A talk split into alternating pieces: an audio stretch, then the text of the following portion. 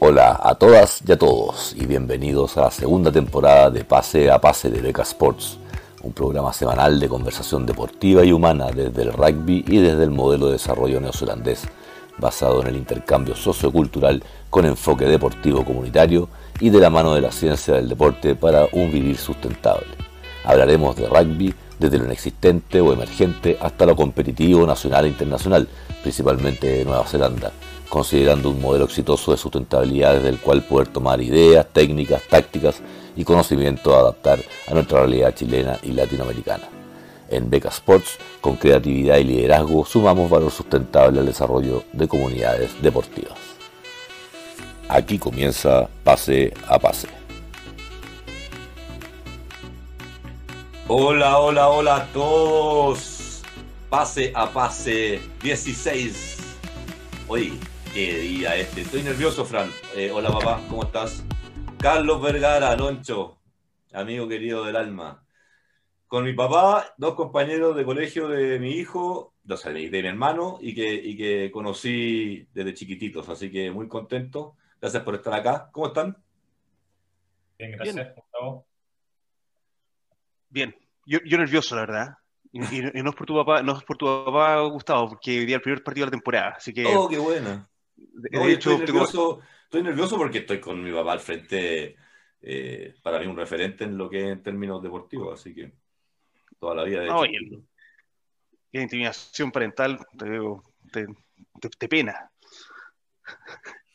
Oye, eh, bueno, la idea de este programa es tener una conversación de la cual mi padre nos pueda, Gustavo Benco, eh, expresidente del Pico de Chile, y no les voy a contar toda esa lata porque voy a poner una, una fotito ahí con, con, un poco un resumen de su currículum, pero la idea es que él nos cuente, él fue presidente del Comité Olímpico de Chile, dirigente deportivo, si no durante toda, tal vez la gran parte de la dictadura, y, y estamos en un momento en Chile que es muy distinto en, en esos ámbitos, pero eh, eh, cuando hay conflictos eh, políticos tienden a tratar de amarrarse a otros sectores y en este caso es posible que se genere algún tipo de vinculación entre la política y el deporte y nos encantaría que sabemos que son totalmente imposibles de separar, pero sí hay que ser prudente en cómo se manejan.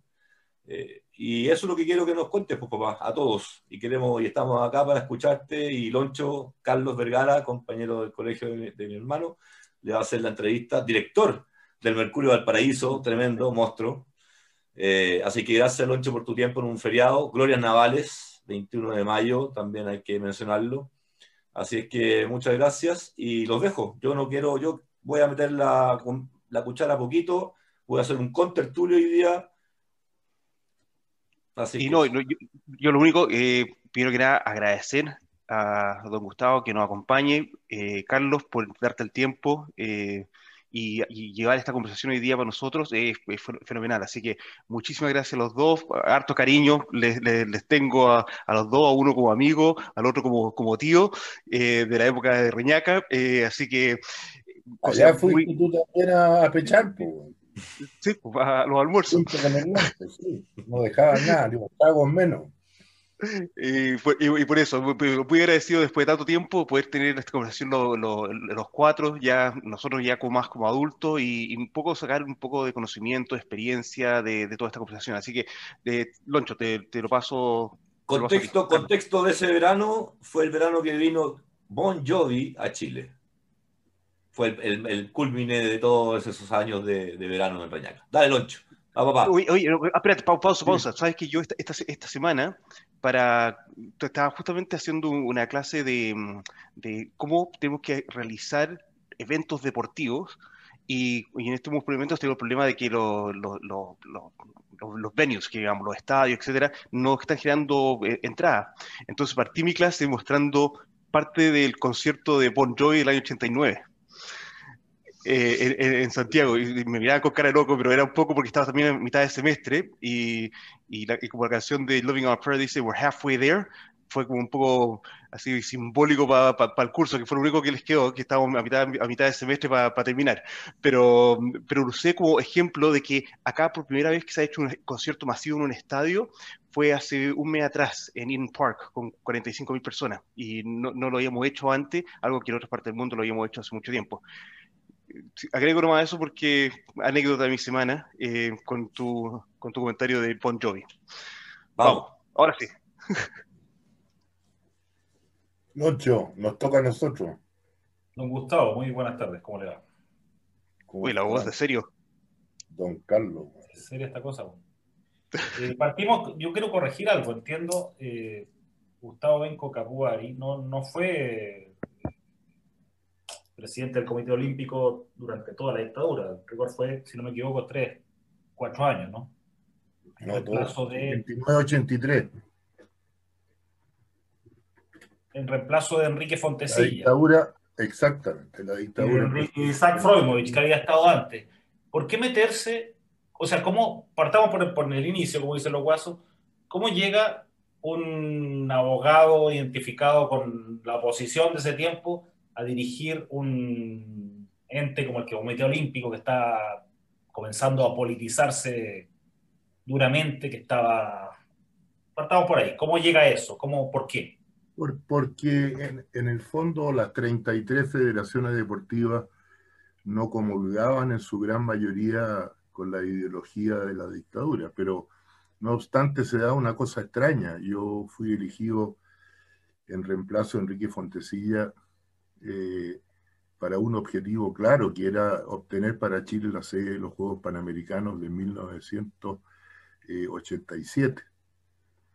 Eh, porque los Juegos Panamericanos de 1975, creo, los que, los que obtuvo la que encabezando Sabino Aguad, esos Juegos Panamericanos, cuando se llegó la dictadura en, septiembre del 73, finales del 73, dicta el, la Junta de Gobierno en aquel entonces, no se había producido la María Gris todavía, eh, el año se, se, dicta el bando 80 y el decreto ley 349, que prohíbe la celebración de actos electorales dentro de las instituciones que no tengan fin de lucro y por ello eh, solamente podían ser dirigidas estas instituciones sin fin de lucro por eh, eh, personas, por una terna que podían designar,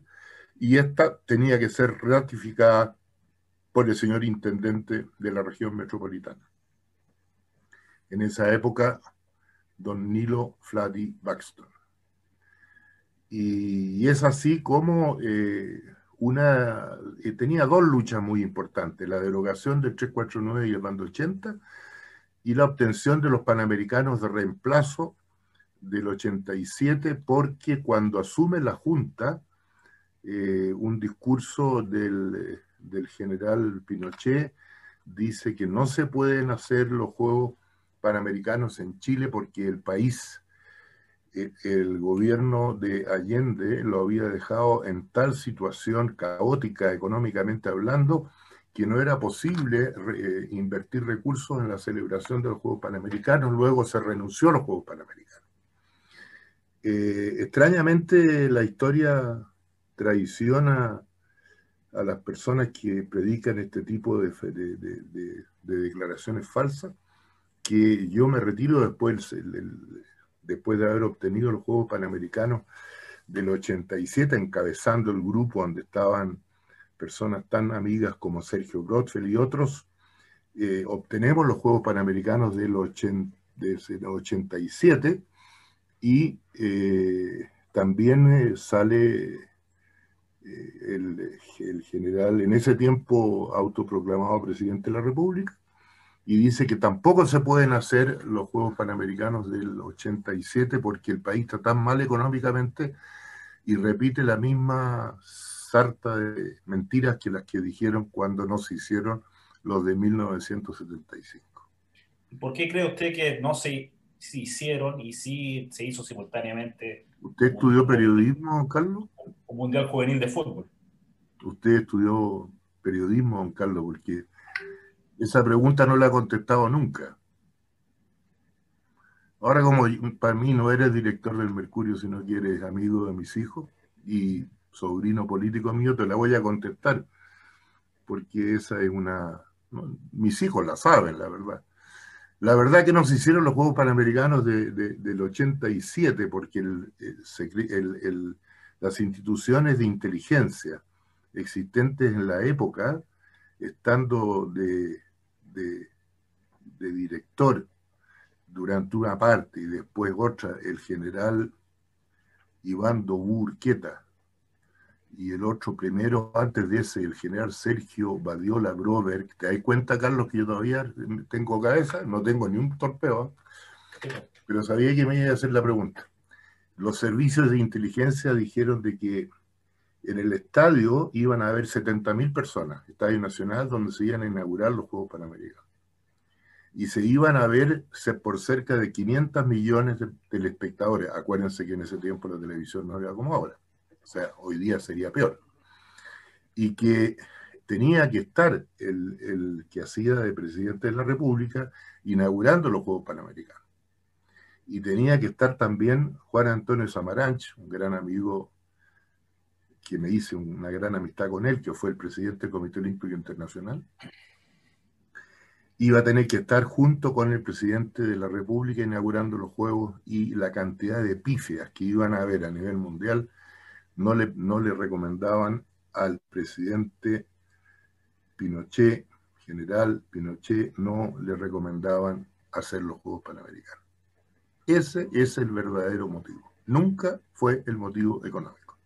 Y les voy a explicar. no puede haber sido el motivo económico, pero para dimensionar qué son los Juegos Panamericanos, porque estamos hablando que se hizo un Mundial Juvenil de Fútbol ese mismo año, vino el Papa Juan Pablo II ese mismo año. Sí, ¿Esto iba a tener mayor resonancia que eso incluso?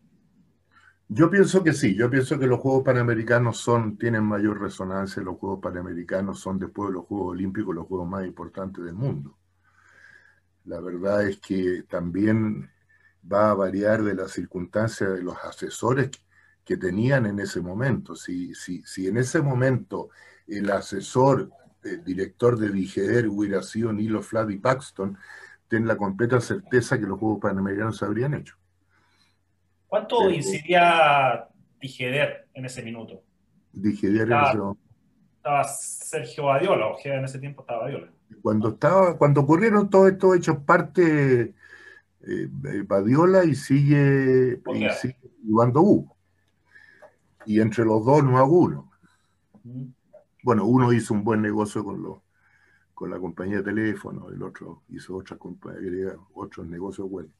Pero en fin, lo importante es que también la presidencia de la República en ese momento y, las asesorías dependían de quién le, daba la asesoría. Ahora, eh, la verdad es que yo en ese momento cuando me dijeron que había problemas de, económico, tomé varios aviones y recorrí muchos países, los cuales me aportaban los recursos sin ninguna, eh, sin ninguna eh, requisito de garantía ni nada para que los juegos se hicieran, y, entre ellos gobiernos muy importantes, que no voy a dar el nombre, pero sí el 99% de los países visitados eh, se comprometían a aportar los recursos que decía el gobierno que faltaban. Y una vez que volví de todos esos viajes, eh, me fui citado al Ministerio de Defensa, en que había un ministro, no me quiero acordar de él, pero eh, un ministro de Defensa, que por mandato del presidente dijo que importaba un pepino, eh, que nosotros como Comité Olímpico hayamos obtenido los recursos, porque la orden del presidente era de Frentón, no se hacían los Juegos Panamericanos. Y en ese momento el traidor más grande del chileno, del deporte chileno, que se llamaba Sergio Santander Fantini, que era el delegado de Pinochet en la Comisión Panamericana, frente al ministro de Defensa, levanta la mano y dice, señor ministro, mi general le dice, yo estoy totalmente de acuerdo que los Juegos Panamericanos no, no se hagan. Y después fue elegido eh, delegado del Comité Olímpico Internacional, cargo en que estaba propuesto yo hacía una década, y él obtiene ese cargo a raíz de eh, eh, una serie de triquiñuelas y depresiones de carácter gubernamental de la época y a la dictadura llega también hasta el nivel de que el propio señor Santander después es expulsado del Comité Olímpico Internacional por corrupto. Todo lo que yo les había dicho al deporte federado chileno era verdad. Cuando las cabezas de las instituciones son electas de manera eh, política o, o dirigida a las elecciones, nunca se va a elegir una persona como cuando los las personeros son elegidos por, en forma democrática. Las dictaduras producen la corrupción más grande de lo que ustedes se pueden imaginar. Y ahí cambia violentamente el, tono político del, del, Comité Olímpico. O sea, si bien entiendo, en el año 84 usted sancionado a perpetuidad, ¿no? Claro, pero por una, por un, no existe las sanciones, eso es un invento de, del corrupto Santander. La verdad es que yo nunca fui citado a ningún tribunal de nada. No hay sumario, no hay, no hay investigación, no hay nada. Eh, Santander junto con el Ministerio de Defensa a la época nombran un, una comisión de tres miembros de, de, un tribunal de honor que yo fui presidente del tribunal de honor, perdón, miembro del tribunal de honor con Sabino Aguad eh, y, Nicolás Agumor. Y después nosotros renunciamos al, cargo del, Tribunal de Honor cuando sube Santander, porque no podíamos ser miembros de un Tribunal de Honor cuyo presidente no tenía honor. Y ellos nombran a tres miembros del Tribunal de Honor, que son tres personas sancionadas por nuestro Tribunal de Honor, y esas tres personas inventan esta sanción de sanción a perpetuidad, que incluso hasta el día de hoy, que ahora parece que se van a hacer los panamericanos, eh, eh, tengo esa, ese, ese, no tengo el documento, porque no conozco la sentencia, no conozco el sumario, nunca tuve acceso, eh, y se van a hacer los panamericanos, ojalá que son mis sueños y voy a poder morirme tranquilo que por fin los deportistas van a poder gozar de los Juegos Panamericanos. Esperemos que la pandemia no sea la otra causal ahora de no poder hacerse. ¿Qué pasó con su sucesor en el cargo, Juan Carlos Guep, Sergio Santander? Bueno, primero fue, primero fue, primero fue, no, los sucesores, es feo que uno hable mal, pero eh, cuando un presidente del Comité Olímpico eh, va a la casa del presidente vigente, porque yo no postulé la reelección. Si yo hubiera postulado a la reelección, juega de la doble contra sencillo que habría salido elegido. Pero la cantidad de amenazas de muerte y cartas y, y, y, sobre, y qué sé yo, y persecuciones con, ¿a qué te digo?, con qué tipo de vehículos, hasta con citronetas saliendo de la calle. ¿Tú conociste la casa, la de Carlos Silva Vildósola? Sí, sí. Cuando te persiguen y te, te, amenazan de muerte a tu madre, a tus hijos, eh, no te queda otra que no postular. Y yo no postulé a la reelección por amenazas de muerte. Y además fui advertido de esa misma amenaza por el que me siguió en el cargo, que me dijo Gustavo, éramos, fuimos compañeros de curso de la Escuela de Derecho. Juan Carlos te, te, recomiendo no sigas, eh, no, no postules, porque puedes tener consecuencias graves. Y eso repetía lo que yo ya sabía de mucho tiempo anterior. Y esa persona llega a ser después presidente del Comité Olímpico, quien también tiene un mal, un mal final y ahí de frentón ya el siguiente Santander que porque eh, eh, Esguep, que fue mi sucesor, aparte de tener el deseo de ser presidente, que lo encuentro muy loable, nunca tuvo una conducta de honesti una conducta en contra de la honestidad o de la probidad. Eh, él tenía el deseo de ser presidente y, así lo hizo y bueno, apadrinado por su, por su padrino, que era Pinochet, porque se vanagloriaba mucho Juan Carlos Esguet porque su padrino le decía ñoño.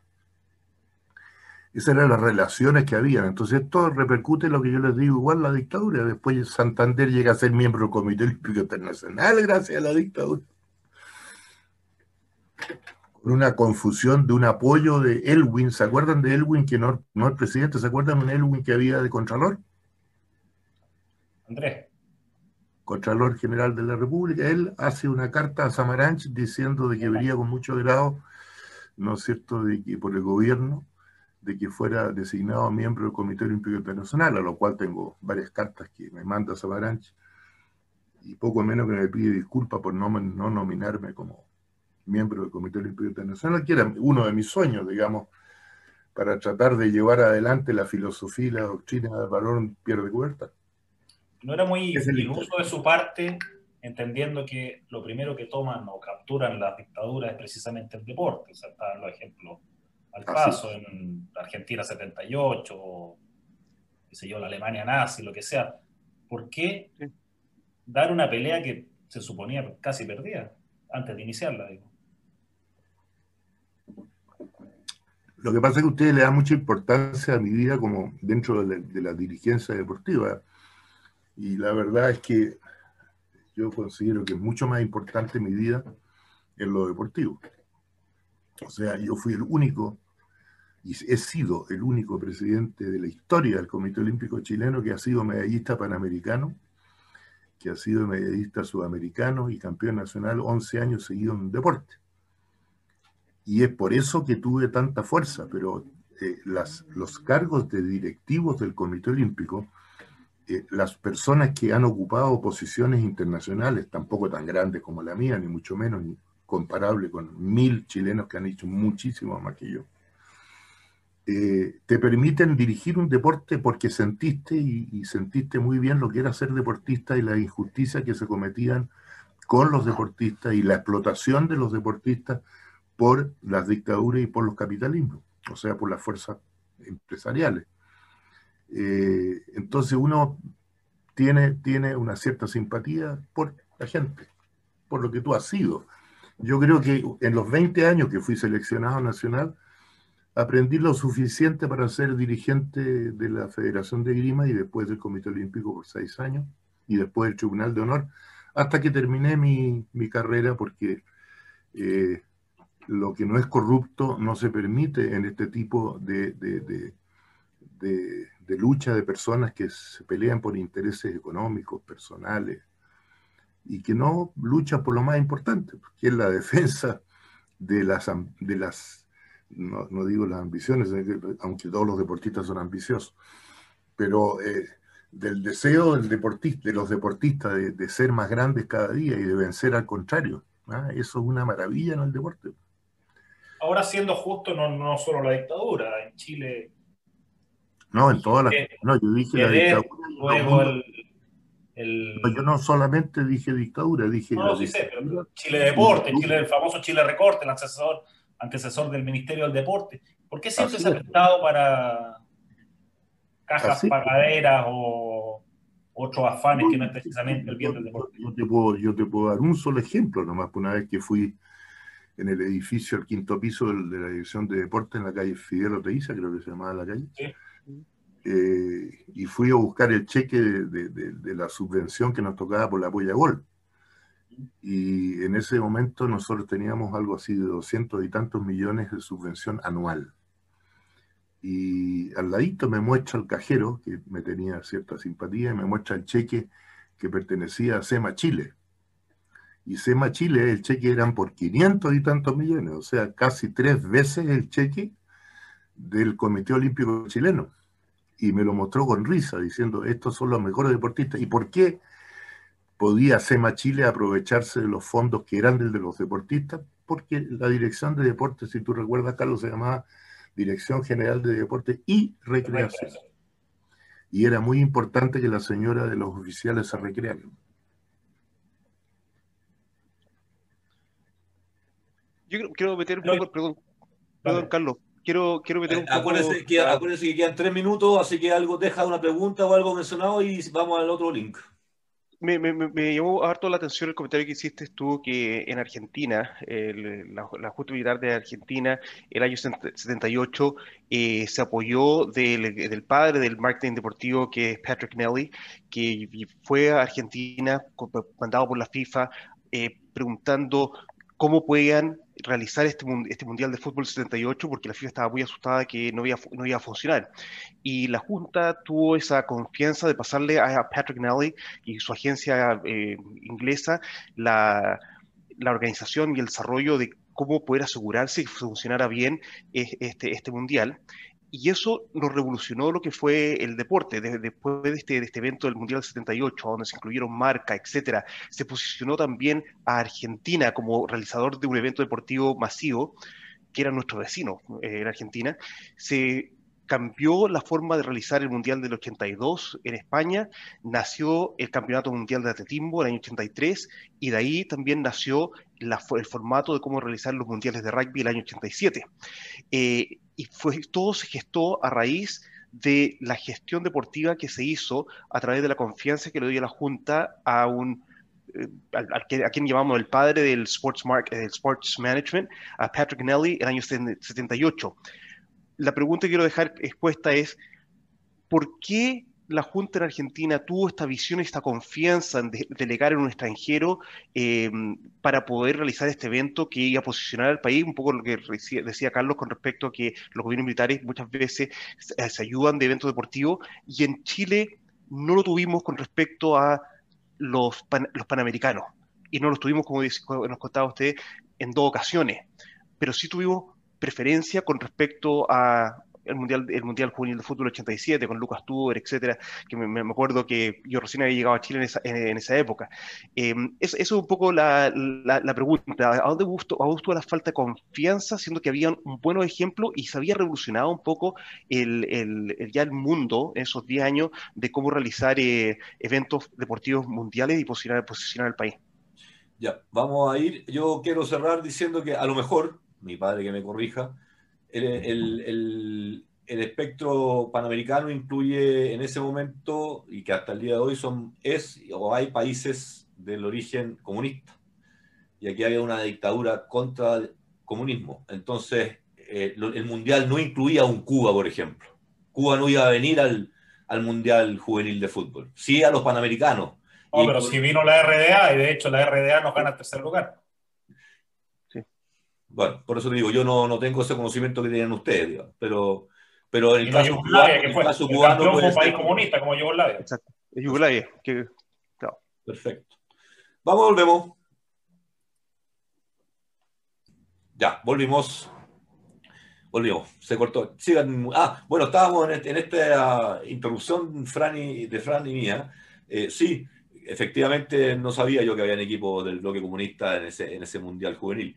Eh, no sé, yo creo que había menos, yo creo que el deporte cubano es demasiado fuerte. Una de las cosas que siempre me decía mi papá de, la comparación entre dictaduras, siendo que ninguna, siempre, ninguna es buena, eh, pero habían unas menos malas que otras. Me hablaba de, de las dictaduras de izquierda del hemisferio norte, que lograron convertirse en potencias deportivas. Eh, sin embargo, al, ver hoy día eh, el caso chileno, que era una dictadura totalmente contraria a la izquierda, no tenemos un, resultado en éxito deportivo. Y eso mi papá me contaba que era porque eh, la, filosofía de, la filosofía de controlar al pueblo eran distintas. Y a través del deporte, eh, la izquierda, el comunismo, el socialismo lo veía a través del deporte, de la cultura, ¿cierto? de, la, de la investigación, de la ciencia y por el lado de la derecha iba por el tema empresarial. Entonces, ahí es donde se generan estas, estas, estas separaciones eh, y que me parece que son bastante razonables desde mi conocimiento a mi, a mi edad.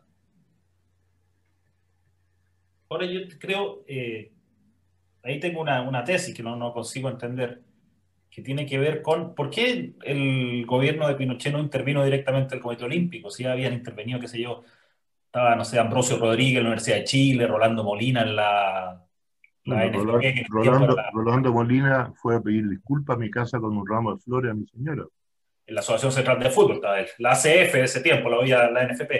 Don Rolando Molina llegó a la calle de Carlos Silva y Dózalo con un ramo de flores para pedirle disculpas a mi señora por haber seguido en contra de los principios olímpicos defendidos por su marido.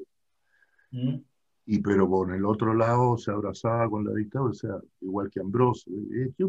Es una, es una degeneración, pero tú, tú, tú, ¿cómo se llama? ¿Tu duda cuál es? Tu duda dice, ¿por, qué dejar libre al, Comité Olímpico para que avancen estas cosas con, un, señor de izquierda que nos está haciendo ruido? Es que yo no era de izquierda, yo era deportista. Mm. yo en eso siempre lucho y pretendo, luchaba, ahora no hago nada ahora peleo con mi señora, pero, pero en ese tiempo yo no, yo no peleaba con nadie por política. O sea, Richard Tormen, cuando estaba seleccionado para los Juegos Olímpicos de Moscú, yo fui el, el único. hermano de Peter que es detenido desaparecido. Exactamente. Gran deportista, gran amigo mío de, de, de, competencias panamericanas, donde yo fui como deportista, y junto con Richard, cada uno en su especialidad. Richard Torme fue a llorar a la presidencia del Comité Olímpico para que yo votara a favor de que se, Chile pudiera participar en los Juegos Olímpicos de Moscú. Y yo fui el único voto, el único voto del Comité Olímpico chileno que votó a favor de que Chile tenía que participar en Moscú. Eso era como presidente de la Federación de Grima. No, ya en ese tiempo era vicepresidente del Comité Olímpico y el presidente eh, Fontecilla. Y Fontecilla le cuesta el puesto por eso, porque Fontecilla votó también eh, eh, que no se fuera a los Juegos Olímpicos. Y en ese momento, cuando llegó la carta de la presidencia de la República, diciéndonos que teníamos que votar en contra de la participación de la mesa del directorio, tuve el honor de pararme, pedirle al presidente que me entregara la carta, tomé la carta y arriba de una chimenea que hoy día está incendiada del Comité Olímpico de Chile, le dije al presidente, eh, señor presidente, con mucho respeto, esta carta es una carta de carácter político. Y yo, excúseme, pero la voy a dejar arriba de la chimenea y espero que no la saque nunca nadie, porque es una vergüenza de que una, un organismo de carácter político pretenda obligarnos a nosotros a cambiar nuestro voto. Y ahora que tengo la carta en la chimenea, le solicito, señor presidente, que vuelva a repetir la votación. Y de ocho, de nueve miembros, al final me di vuelta dos y votamos tres a favor y seis en contra, y Chile no fue a los Juegos Olímpicos de Moscú. Tuvo tal resonancia eso que a mí me llegó, lo tengo ahí, si otro día se lo puedo mostrar, me llegó el Misha, ¿te acuerdas del Misha? ¿Qué era el Misha? El Misha era la mascota de los Juegos Olímpicos de Moscú. Ah, perfecto. Sí. Y, y, me lo mandaron de regalo, que lo tengo aquí a mi diestra, eh, es muy lindo, y me lo mandaron de regalo por haber sido el principal defensor del principio de independencia del movimiento olímpico internacional frente a los fascinerosos. Y yo incluyo dentro de los fascinerosos no solo las dictaduras como se pretende entender, no, para mí son los fascinerosos, todos aquellos que no nos dejan a los que amamos el deporte a desarrollarnos como de, deportistas y cumplir con aquella maravilla que son los cinco anillos olímpicos. Los anillos olímpicos son los continentes de la época y que están entrelazados y que eh, eh, incluyen a todos los, los, continentes, no importando su raza, condición, sexo, estirpe, no importaba qué. Pero el, el, movimiento olímpico es la unión de los deportistas. Y por eso es lo que yo he luchado toda mi vida. Y eso es lo que tenemos que luchar, y incluso el día de hoy. Eh, a mí no me importa si alguien es de la izquierda o de la derecha. Richard Tormen, cuando me lloró que él quería participar en Moscú, que si no participaba en Moscú, Richard Tormen le significaba que ya estaba fuera de edad para poder postular a otros Juegos Olímpicos cuatro años, un cuatrienio después. Y nos abrazamos con Richard y di la lucha, me comprometí con él y la perdí. Bueno, son tantas las luchas que perdió. Pero la verdad de las cosas es que ahí hay un ejemplo, un ejemplo de Richard Tormen, que fue a hablar con el presidente que para los yo tenía horas dadas para los dirigentes, los deportistas que fueran a hablar en la presidencia no necesitaban horas. Bastaba que llegaran y pidieran que querían hablar con el presidente. Y como presidente siempre recibía a la deportista. Nunca a los, a los dirigentes, evidente, pero con horas. ¿Y qué opina usted de la, la profesionalización hoy día? La subprofesionalización. ¿Qué opina usted de la profesionalización, entre comillas, de, la, de, los, de, los, dirigentes deportivos? Ya no están los de antes, no sé, los, los Amor, los Nasur, que, eran, que ponían plata del bolsillo. Para y, otros para mal. y otros se llevaban la plata. Y otros se llevaban la plata. Pero hoy día claro. tenemos, qué sé yo, tuvimos la experiencia de Sergio Jadwe, tenemos problemas en diversas federaciones. Sigue pasando. Ahora lo ponen, ahora bueno, lo ponen, yo, pero se la llevan. Bueno, yo en esa materia, Carlos, yo pienso algo que sé que estoy anacrónico, arcaico. Soy anti profesionalismo del deporte. Se pierden los valores del deporte. El ser deportista y llorar con el himno nacional, hay que ser deportista amateur. Cuando te tocan el himno nacional y lo que te importa es cuánto ganaste en el partido que ganaste, ya no te toca la, no te toca la fibra sentimental. El amateurismo que decía Bielsa. Yo pienso que el amateurismo fue la época más maravillosa. Y te lo dije antes que empezáramos, siglo tercero o cuarto antes de Cristo, Teodosio cuarto, creo, no me acuerdo cuál. Se eliminaron, ¿por qué los Juegos Olímpicos en ese momento? Porque los deportistas ya no les bastaba que le pusieran una corona de, oliva, de, olivo en la cabeza, sino que querían moneda, querían plata. O sea, el que, el, deporte más conocido que era la arterofilia, que hoy día llamamos vulgarmente levantamiento de pesa, la verdad las cosas, y lo, que se, lo, que se levantaba eran los arterios. Y la verdad que un gallo llegaba y lanzaba algo, levantaba un peso determinado y ganaba, le ponían una corona de olivo y lloraba como condenado y era lo máximo, era llegar al, al otro mundo. Pero después ya no quisieron más las personas de venir de las distintas polis de Grecia a competir por venir a que le pongan una corona de olivo. Ya empezaron a ir a los Juegos Olímpicos para ganar el billete. El billete que prostituye todo da felicidad, pero yo no sé si da más felicidad que la que quita. Pero yo no sería tan pesimista, o sea, hasta el ejemplo de la gesta de Nicolás Mazú en Atenas tuvo mucho que ver con cualquier cosa, pero menos con billete, creo yo. Tuvo que ver con, eso de, la bandera, cuántas cosas, ¿no? Hay, hay excepciones, Carlos. Si, si, no hay ningún principio general en la vida. Mm. Todo tiene excepciones. Pero tú me hiciste una pregunta, ¿qué opino yo respecto al profesionalismo? Yo te digo yo, dentro de mi, de mi edad de, adultez, eh, la verdad que yo creo que el, amateurismo fue más lindo que el profesionalismo. Es una opinión personal. 20 años, 20 años viví el, el, amateurismo, nunca me pagaron un puto peso. Y la verdad de las cosas es que todas las 33 medallas internacionales que tengo, Nunca me, muchas de ellas tuvo que mi papá pagarme para ir a ganarla. Pero el respeto a la bandera chilena era mucho más fuerte y no me lo puedes discutir. Que hoy día tocan los himnos nacionales y la gente hasta está con manos en el bolsillo y silbando. Mm.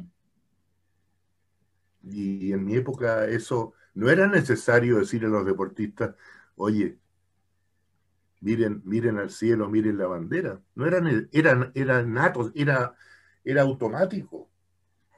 Hoy día, yo me acuerdo cuando fui presidente del Comité Olímpico, un señor llamado Jack Oliger, ¿te acuerdas?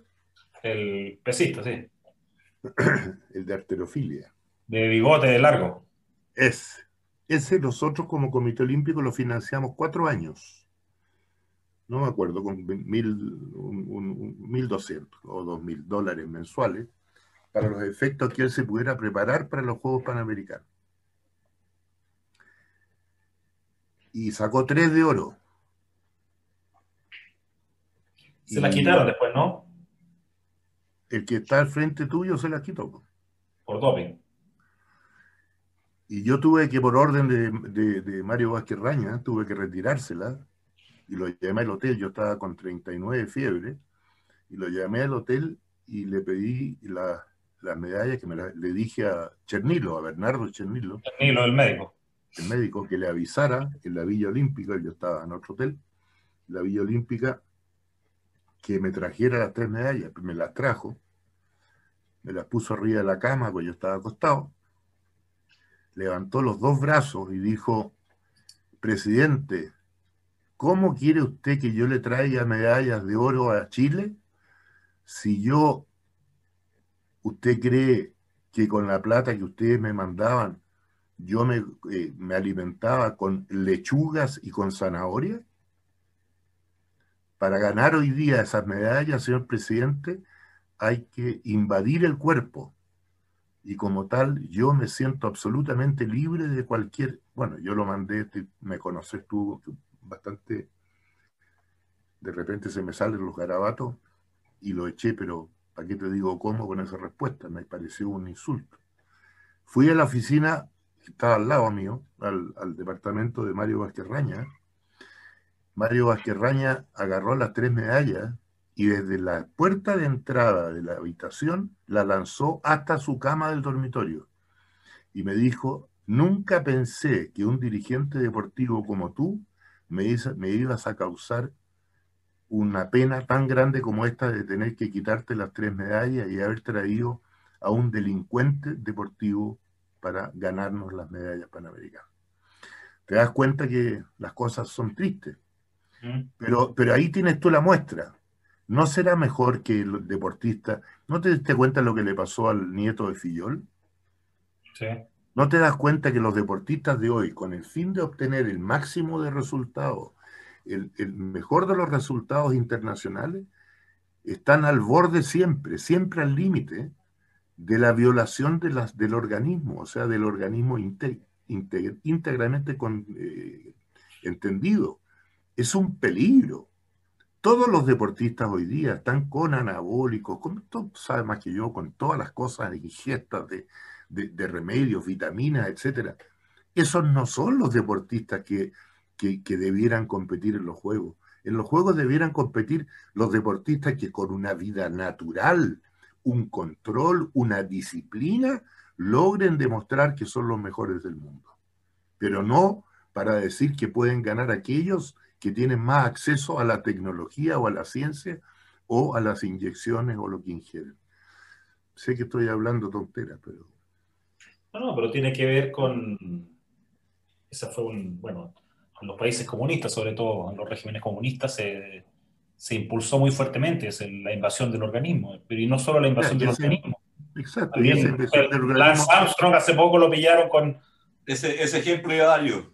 Motor en la bicicleta, ya aparte del doping que tenía. El punto es. Pero cuánto le costó, pero cuántos millones tuvo que invertir alguien para que ese motor lo pusieran en la bicicleta. No, no, por supuesto, pero eso la trampa también es más vieja que el hilo negro, no, no creo que sea, quizás está más masificada, hay más tecnología. Es la, falta, es la falta de dirigentes deportivos que crean en el verdadero deporte y en qué debe seguir o qué debe perseguir el verdadero deporte. Mente sana en cuerpo sano. por supuesto, por eso, por eso iba la pregunta que se enlaza con lo que hablaba Francisco de finalmente cómo ver cómo manejar los, grandes eh, hitos deportivos y de qué forma podemos tener dirigentes que estén a la altura de ellos. Cuando me refería a la profesionalización, me refería también a la profesionalización de los dirigentes. ¿Es necesario profesionalizarlo? ¿Puede haber hoy día un, ¿cómo se llama este señor del ciclismo que era amigo suyo, Isaac Freumovich? ¿O eso ya no? Ya no? al final son viejos buenos, pero viejos buenos, ¿basta con eso?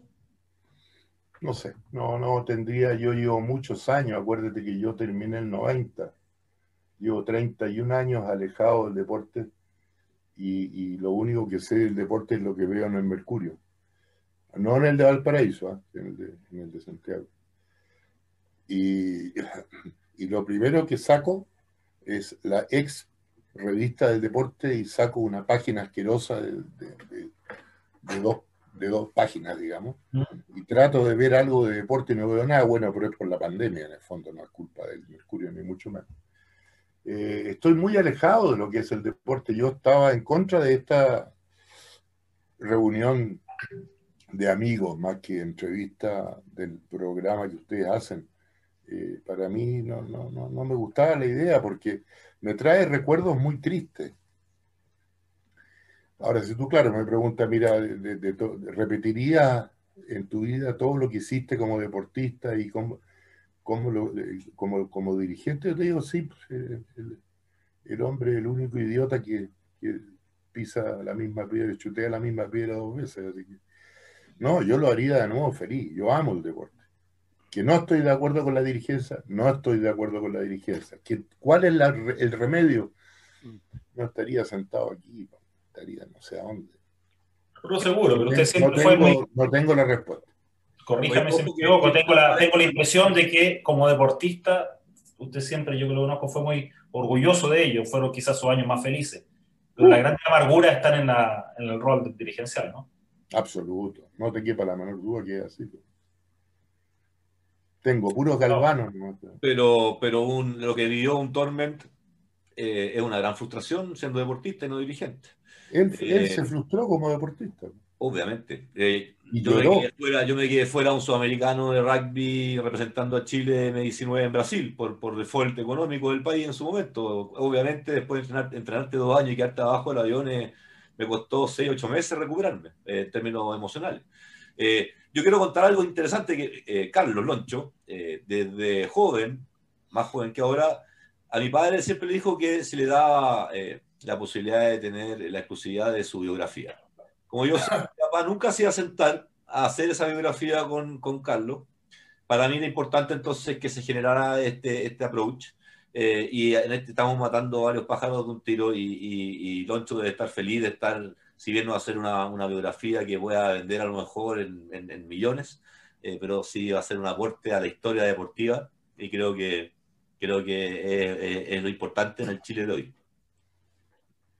Yo, quería tocar la, la, temática que, que, mencionaba, que me, me, sale a relucir, que creo una temática re importante también hoy en día, independiente que estemos en un mundo deportivo mucho más profesionalizado, es la temática con respecto a la independencia en el deporte de lo político y económico. Ahora, en un mundo profesional hay una alta dependencia de los factores económicos para poder hacerlo funcionar el deporte.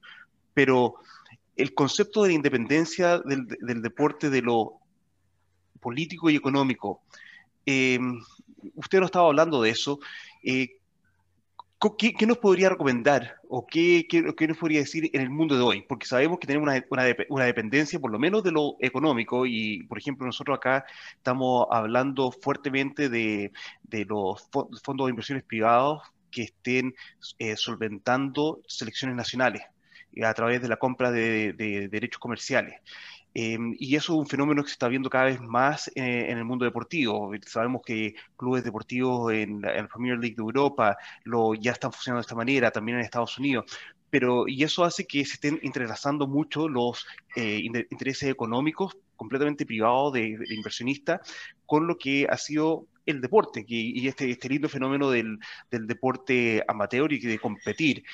Eh, ¿Cómo ve usted eh, eh, tratar de mantener una independencia al final entre lo deportivo y, estos intereses netamente económicos y, por supuesto, políticos, como hemos hablado durante esta hora?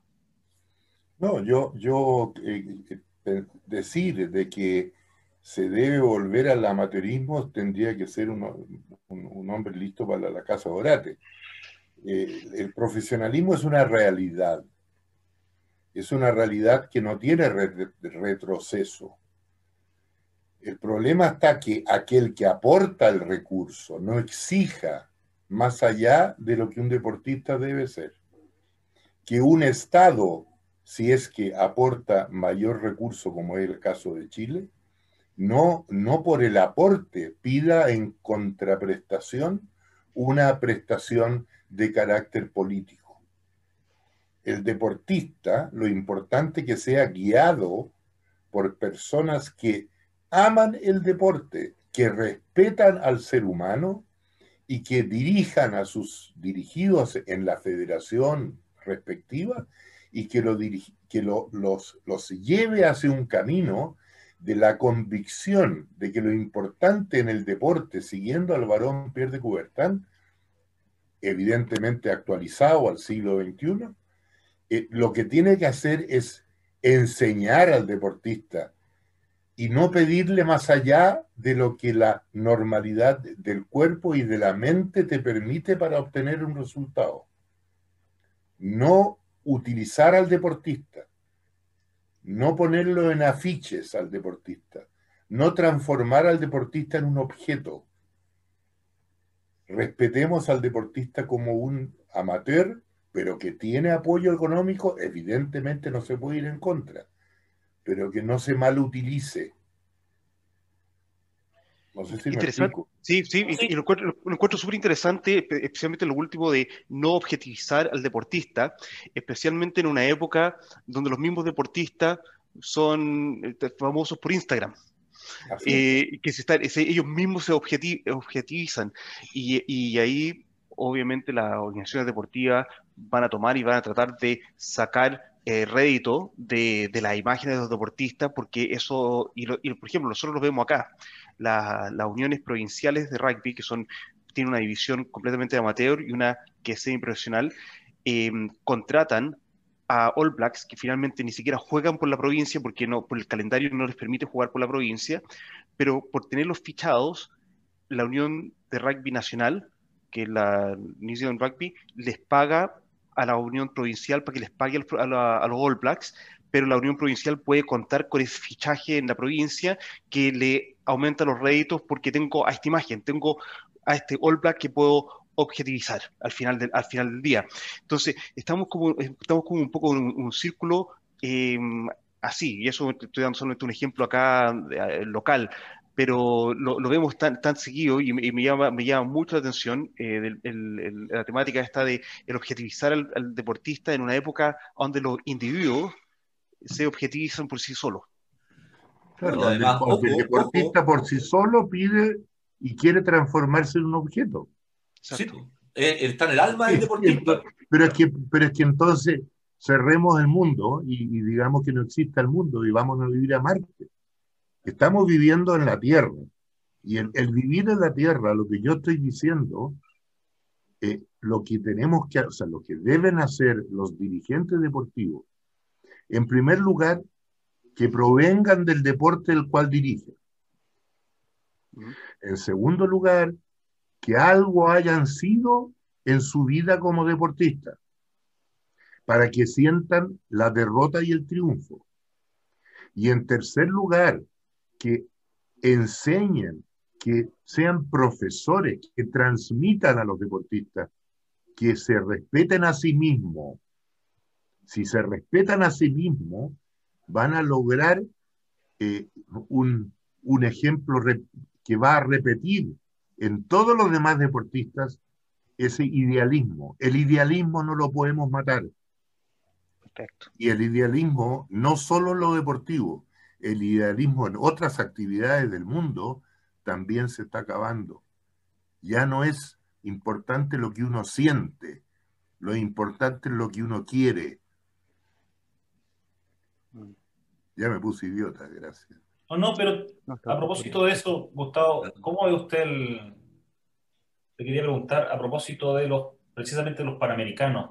El 87 terminaron siendo en Indianápolis. A mí siempre me llamó la atención que esa vez la selección de fútbol fue subcampeona y fueron a celebrar a un McDonald's, algo así, en Indianápolis porque no tenían plata para nada, con una hamburguesa media entre cada uno. Eh, exceptuando el fútbol, hoy día el deporte es mejor en Chile, el nivel de deportista, hablo de las federaciones más pequeñas, en la misma grima estuvimos viendo a París Nostrosa que ha ido los últimos 100 Juegos, Juegos Olímpicos, no hay recambio, hay algo como se hizo en Colombia, en Venezuela, que se hicieron ciertos trabajos. Yo pienso, que la, realización, y por eso que espero verlos, yo pienso que la realización de cualquier juego regional, cualquiera, solo produce beneficio. Solo produce beneficio. La realización de juegos que te permiten la participación, espero que no haya pandemia, que te permite la, la presencia de personas que no son, no han sido deportistas y te permiten ver el deporte, asistir a las competencias deportivas, sentir lo que sienten los deportistas, pero en directo, eh, lo que te produce evidentemente es un desarrollo del deporte. No tengo ninguna duda de que Chile, desde que yo me retiré hace varias décadas, el deporte chileno ha tenido en muchas disciplinas grandes resultados que en mi época no se producían. O sea, la realización de juegos, no tengo duda de que le va a traer un gran beneficio al pueblo deportivo chileno. No tengo ninguna duda. Y que van a ver, si, hoy día hay un millón de personas que practican deporte, después de los Juegos Panamericanos van a haber tres. Seguro, pero eso tiene que ir acompañado de políticas nacionales, gubernamentales. Siguen siendo juegos santiagocéntricos. O sea, yo lo veo acá, no sé, la selección de mi hija son cabras que juegan con juegan Viña o en Santiago, no son no, no van a buscar gente a Arica ni a Chiloé. Esa búsqueda, claro. ¿alguna vez se hizo? ¿Alguna vez se hará? En el rugby pasa lo mismo. Yo creo que sí, pero el problema está que tiene que darse la base de lo que yo antes dije, que en una de esas estoy equivocado. Yo pienso, te, te lo reitero, lo importante es que los que algún día hicieron algo bueno en cuanto a resultados a nivel internacional, sean los que dirijan el deporte una vez que dejen de ser deportistas activos. Si logramos ese, para mí es el primer paso. Si tú, como buen periodista, analizas, no se diría porque no me interesa quiénes son los presidentes de las federaciones, tú entenderás que después del, de la tristeza que me tuve que retirar por ser perseguido del deporte federado, si no hubiera seguido siendo presidente de Noteque Padua, del Comité Olímpico, eh, eh, la verdad es que lo que yo he visto es que los deportistas buenos, los que fueron buenos, llamémoslo en éxitos, terminan de ser deportistas y no son dirigentes. ¿Y te has preguntado por qué? Yo te tengo la respuesta de mi época. ¿Cuál es? Porque es tanta la mierda que ven como la conducta que se portan y cómo se portan los dirigentes, cómo chupan, cómo farrean mientras ellos tienen que acostarse temprano para ir al día siguiente a entrenar o a competir, terminan cabreados de los dirigentes deportivos, que son unos profitadores en, su, en mi época, en su gran mayoría profitadores, y que los deportistas, para, ser, para estar reunidos con, y ser como ellos, terminan de ganarse sus medallas internacionales, se van para la casa. Seguro. Eso es no lo que pasa. si- no sé si haber sido un gran deportista garantiza que sea un gran dirigente, un gran entrenador. O sea, No, no, pero no, no. O sea, el más grande, Don Elías Figueroa, fue un No, pésimo técnico y seguramente sería un pésimo dirigente. Chino Río, no, Dios nos libre de tenerlo en cualquier cargo. Sí, no, pero es que sea- no sea así. Otra vez me estás aplicando las reglas generales. Todas las reglas tienen excepciones. Pero si tú no me, no, no me quieres creer de que ese es el paso uno, no des el dos.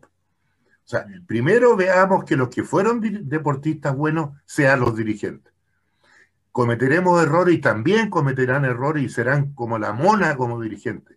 Pero si te metes en la cabeza y tomas un compromiso con los deportistas, aparte de decir, mira, tú vas a representar los colores, primero tus colores propios, porque esa es la base del movimiento olímpico. Tú primero te tienes que representar a ti mismo. Y en segundo lugar, ser feliz, ¿no es cierto? Porque estás en el fondo compitiendo con, con una bandera determinada, ¿no es cierto? Eh, que del país determinado. Primero, hazlo por ti. Después, hazlo para que haga feliz a un pueblo, que haga feliz a un, a un barrio o a un país determinado. Pero esos son los que yo quiero ver como dirigente. Van a haber errores, pero hazte el catastro. Hazte el catastro. ¿Cómo es posible que en la historia del Comité Olímpico Chileno haya habido solo un medallista panamericano? En la historia. Ahí tiene una respuesta. No puede ser. ¿Cómo puede ser que llegó a ser delegado al Comité Olímpico Internacional un delincuente que corría en auto con repuestos robados? Y era automovilista. Entonces, estamos creando dirigentes que son personas que no aman su deporte y el deporte, bueno, yo tengo un pensamiento, quizás a ti te guste el automovilismo, pero para mí en el automovilismo de olimpismo no hay, pero nada, po. porque soy uno de los convencidos de que eh, el deporte, lo importante es que prime siempre lo humano sobre lo mecánico. El día que prima lo mecánico sobre lo humano, se acabó el deporte. El- Hay un, dicho que dice, hay un dicho que dice, yo prefiero a alguien que, que meta las, la- las patas a que meta las manos. Porque cuando uno mete las patas y tiene la humildad para reconocerlo, eso potencia muchas veces los equipos de trabajo y te permite enfrentar ese error en conjunto y solucionarlo. Cuando tú metes las manos, generalmente no puedes pedir ayuda. Eh, entonces ahí es donde se generan esos vacíos que empiezan con todas estas manzanas. Lo estamos viendo en todo ámbito, en Chile en todo caso, a, mi juicio. O sea, estamos, estamos viendo de que, de que en el deporte chileno, tú dices, papá, en mi época, pero yo tuve experiencia hasta hace poquito con una federación en donde las cosas no se hacen como deben hacerse. Una cosa es las cosas que se pueden hacer y otra cosa es hacerlas como se deben hacer. Y eso hasta el día de hoy pasa.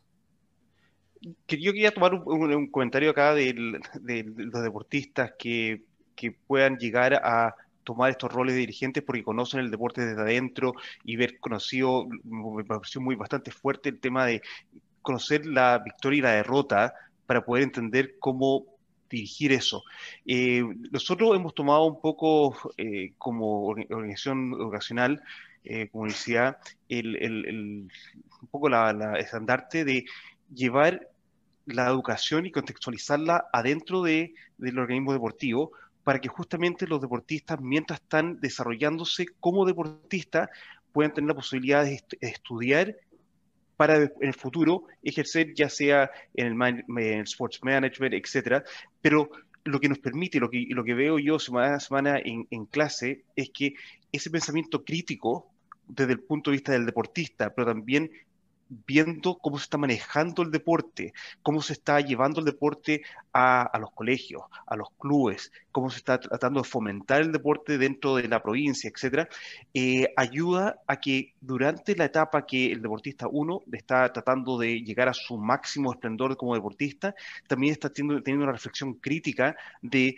qué es cómo mejor se podría llevar a cabo el deporte hacia adelante, hacia, hacia el futuro. Y, eso, eso para, mí toda la semana yo estoy aprendiendo los alumnos porque ellos están viviendo la realidad ahí y la están trayendo a la clase y haciendo esa reflexión crítica de lo que las estructuras que ya tenemos, que son las que enseñamos, pero nos están dando un poco esa, esa reflexión crítica. Y, y por eso me, me, resalta mucho lo que, que, nos ha contado eso. Sí, creo que, que hay posibilidades y hay esfuerzos que se pueden hacer para relacionar más de cerca lo que es la experiencia como deportista, entender lo que es ganar y perder, lo que es representar a la provincia, al país, etcétera, y poder llevarlo en una forma crítica, pero informada y educada hacia adelante para ejercer roles, roles en el futuro. Eh, eh, me, me, me, gustó mucho lo que nos contó porque fortalece un poco el trabajo que lo estamos haciendo acá. nosotros le llamamos Contextualized Learning in Sporting Environments. Em, eso lo, lo, estamos haciendo, pero lo que usted nos acaba de contar con su experiencia y lo, y lo que ha vivido, en realidad eh, es, un buen feedback. De, de hecho, voy a, voy a aprovecharme del, del, comentario de que nos contó y lo voy a usar como nuestro industry feedback, como parte de, de información que usamos para potenciar nuestro programa, porque eh, bien, bien notable el, el, esa, esa relación de esos tres puntos que nos dio. Qué bueno que haya servido para algo, no aburrirse. No, es, es, es, valicísimo, valicísimo.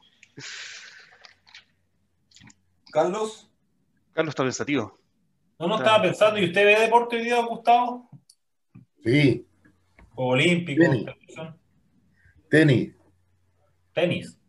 No me pierdo un partido de tenis que juegue Chile. Copa Davis. Cualquiera de los campeonatos que vi el otro día. ¿Ah?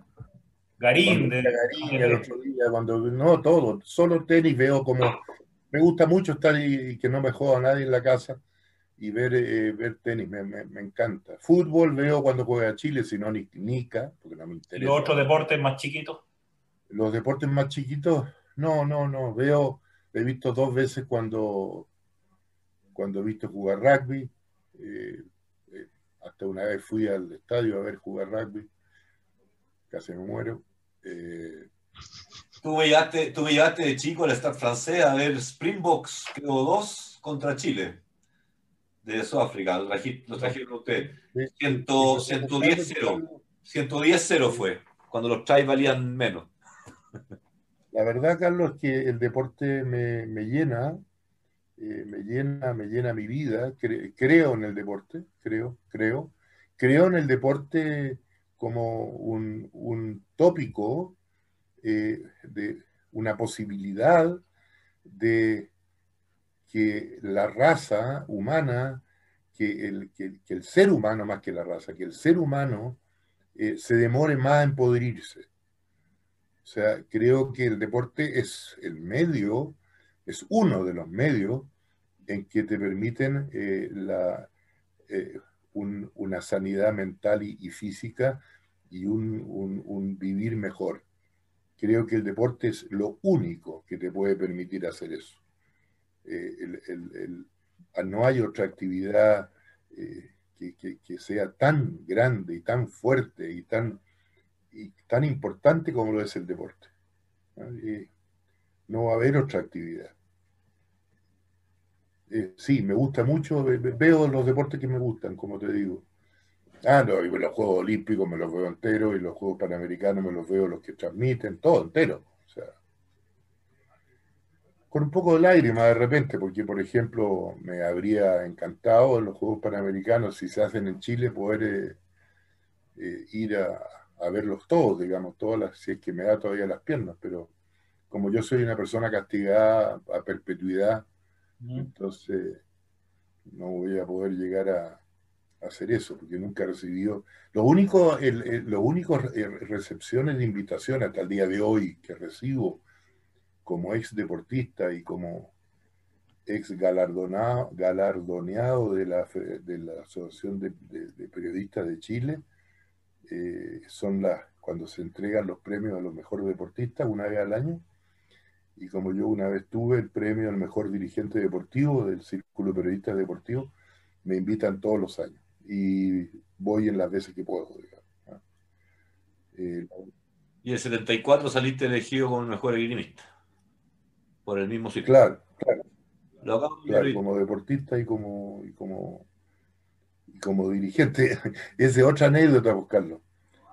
Papá, papá, tenemos que ir a otro te van a cortar, te van a cortar, se van a cortar. Abrazo, vamos, volvemos.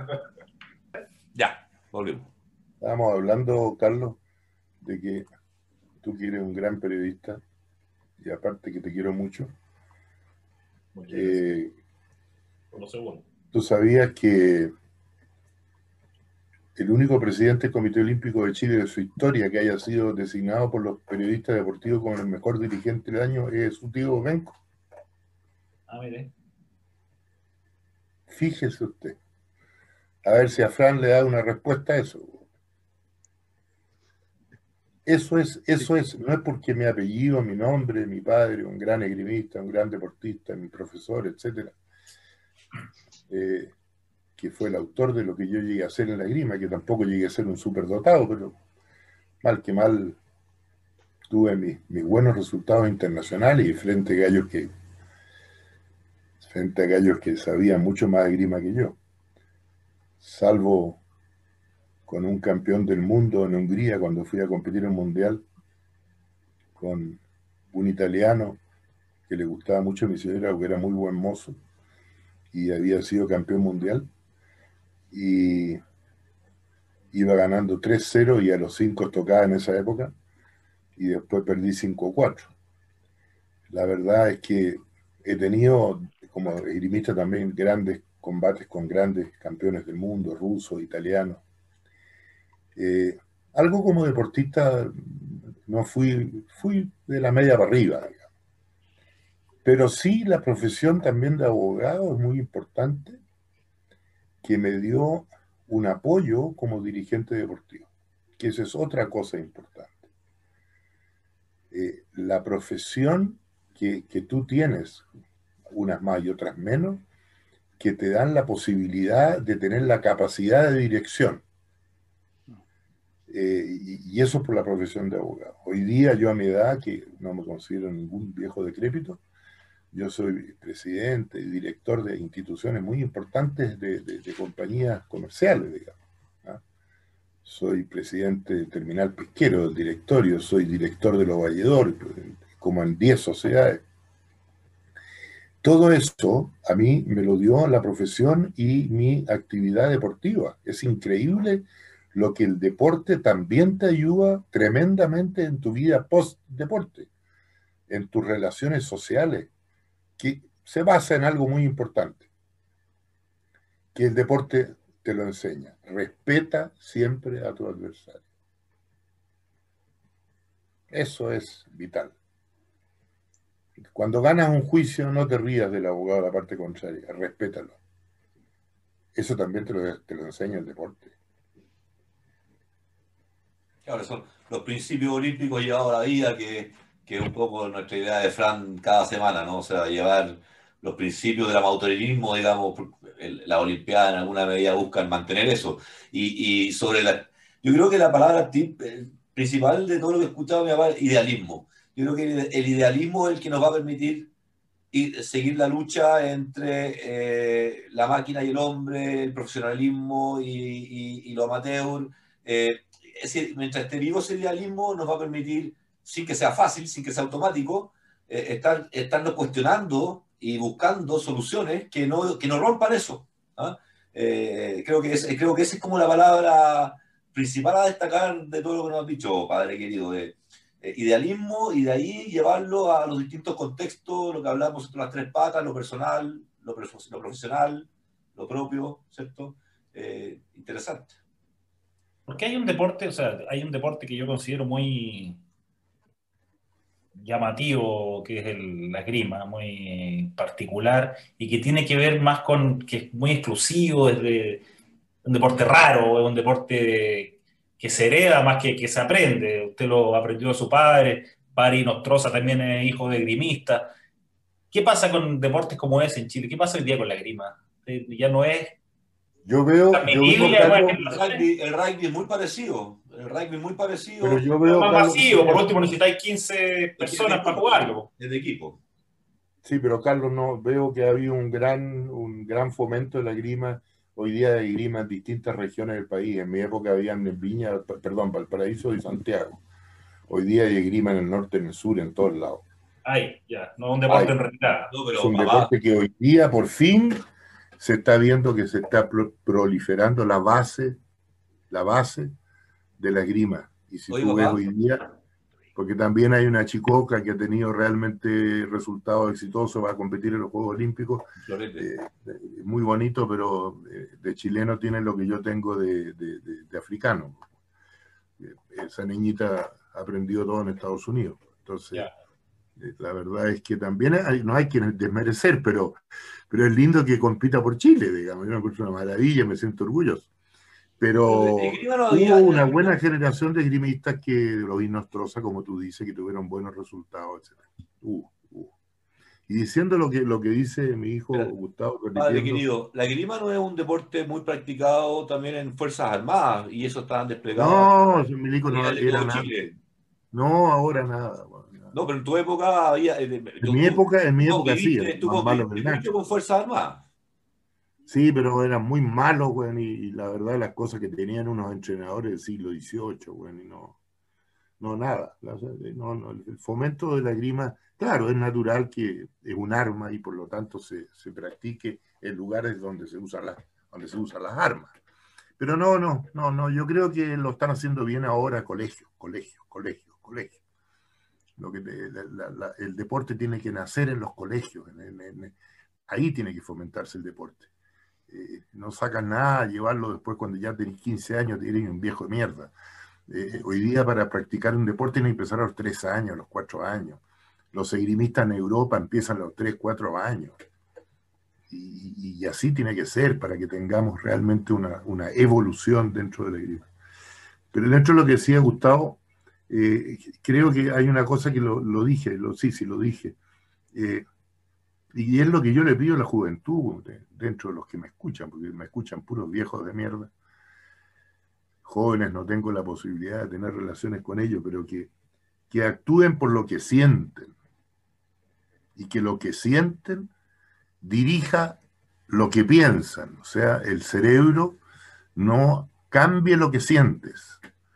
Porque si nosotros, eh, en nuestra conducta humana, eh, sentimos que un adversario pierde, eh, te aseguro de que vas a sentir eh, una condescendencia con el que perdió, eh, vas a estar con él porque lo sientes y te vas a poner en la posición del que perdió. Y otro día te va a tocar a ti. Y, y el pensamiento tuyo te dirija a ser un caballero y reconocer, ¿no es cierto?, que no obstante que tú ganaste, tienes que entender, comprender y, levantar el ánimo al que perdió. Entonces, la relación sentimiento-cerebro es una relación tremendamente importante. Porque si tú dejas solo el actuar del cerebro, lo único que te va a importar a ti es yo, yo, yo, y ganar, y ganar plata, y ganar más plata.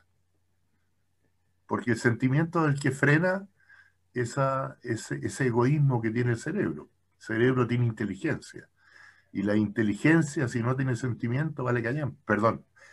eh, ¿cómo se llama esta cuestión? Hongo. Vale, vale poco. Oye, estaba pensando yo, eh, así desde analizando, que me pasa a mí en lo personal, no sé si les pasa a ustedes, ¿puede haber una diferencia entre quien ha sido deportista o ha, intentado ser deportista de una manera competitiva, eh, que le duele perder y le duele aún entrenar para ganar?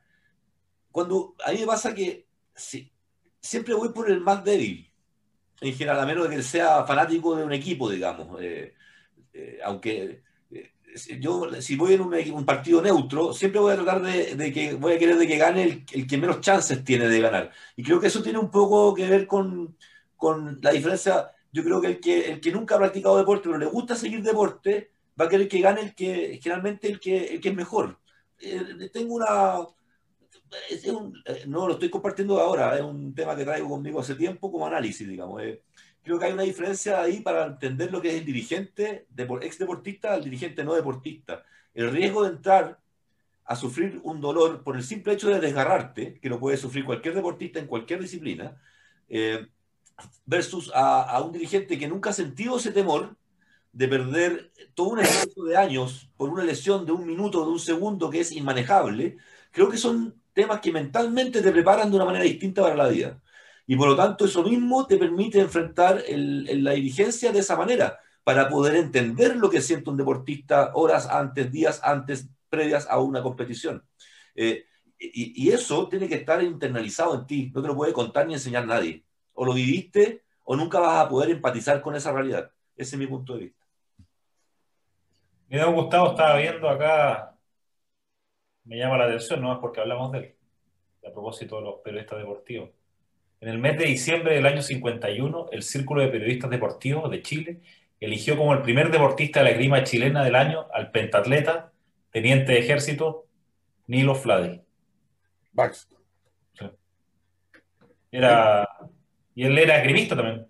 Bueno, pero Nilo, Nilo Fladi, que fue grimista y íntimo de mi padre, eh, fue director de deporte, un brillante director de deporte Acuérdate que la Polla Gol fue creada en la dirección de deportes de Jorge Ellers Trostel. Mm. Ahí tienes otro ejemplo que un gran atleta llegó a un cargo ministerial en ese tiempo, dirección general, y con la ayuda de mi papá pudieron hacer el asunto de la Polla Gol. Y el director que le siguió a Jorge Ellers, ¿quién fue? Nilo Flady Baxton. Y eh, Nilo Flady. que no sabe, papá, ¿para qué era la plata de la Polla Gol? La, plata del apoyagón se generó para el deporte que recreativo dentro de lo que se llama de verdad recreativo y competitivo. Es decir, eh, administración y un 40 y un 40, una cosa así fue la idea, de que un 40% fuera a parar al deporte federado. Pero ahí vinieron los manejos y los usos. Y te voy a contar, ya que nombraste a Nilo Fladi, para que veas que está muy bien puesto ahí el año 51 51, eh, 51, dos años antes de los primeros Juegos Panamericanos. Los primeros Juegos Panamericanos creo que fueron en el 53, creo, y que fueron en Chicago, si mal no recuerdo. Los primeros Panamericanos fueron el año 51 en Buenos Aires. 51 Buenos Aires y después venía el 55. 55 Ciudad de México. Ciudad de México. Bueno, eso es lo que tiene la, la ventaja los que manejan el computador. Bueno, pero lo que te, lo que te iba a decir yo, en lo de Nilo Fladi. Nilo Fladi hay una historia que se puede contar ahora porque Nilo Fladi debe estar en, otra parte del mundo. Eh, Nilo Fladi le costó el puesto en la dictadura, siendo que había sido un excelente director de deporte del Estado, que todos los deportistas rogábamos que se quedara, eh, por un motivo muy importante. Fue llamado en ese tiempo al Diego Portales, porque poco le va a importar a Fran eso, pero en ese tiempo el, ¿cómo se esto? los cuatro gallos, ¿cómo se llama? La Junta. La Junta de Gobierno, la Junta de Gobierno sesionaba en el, en el Diego Portales.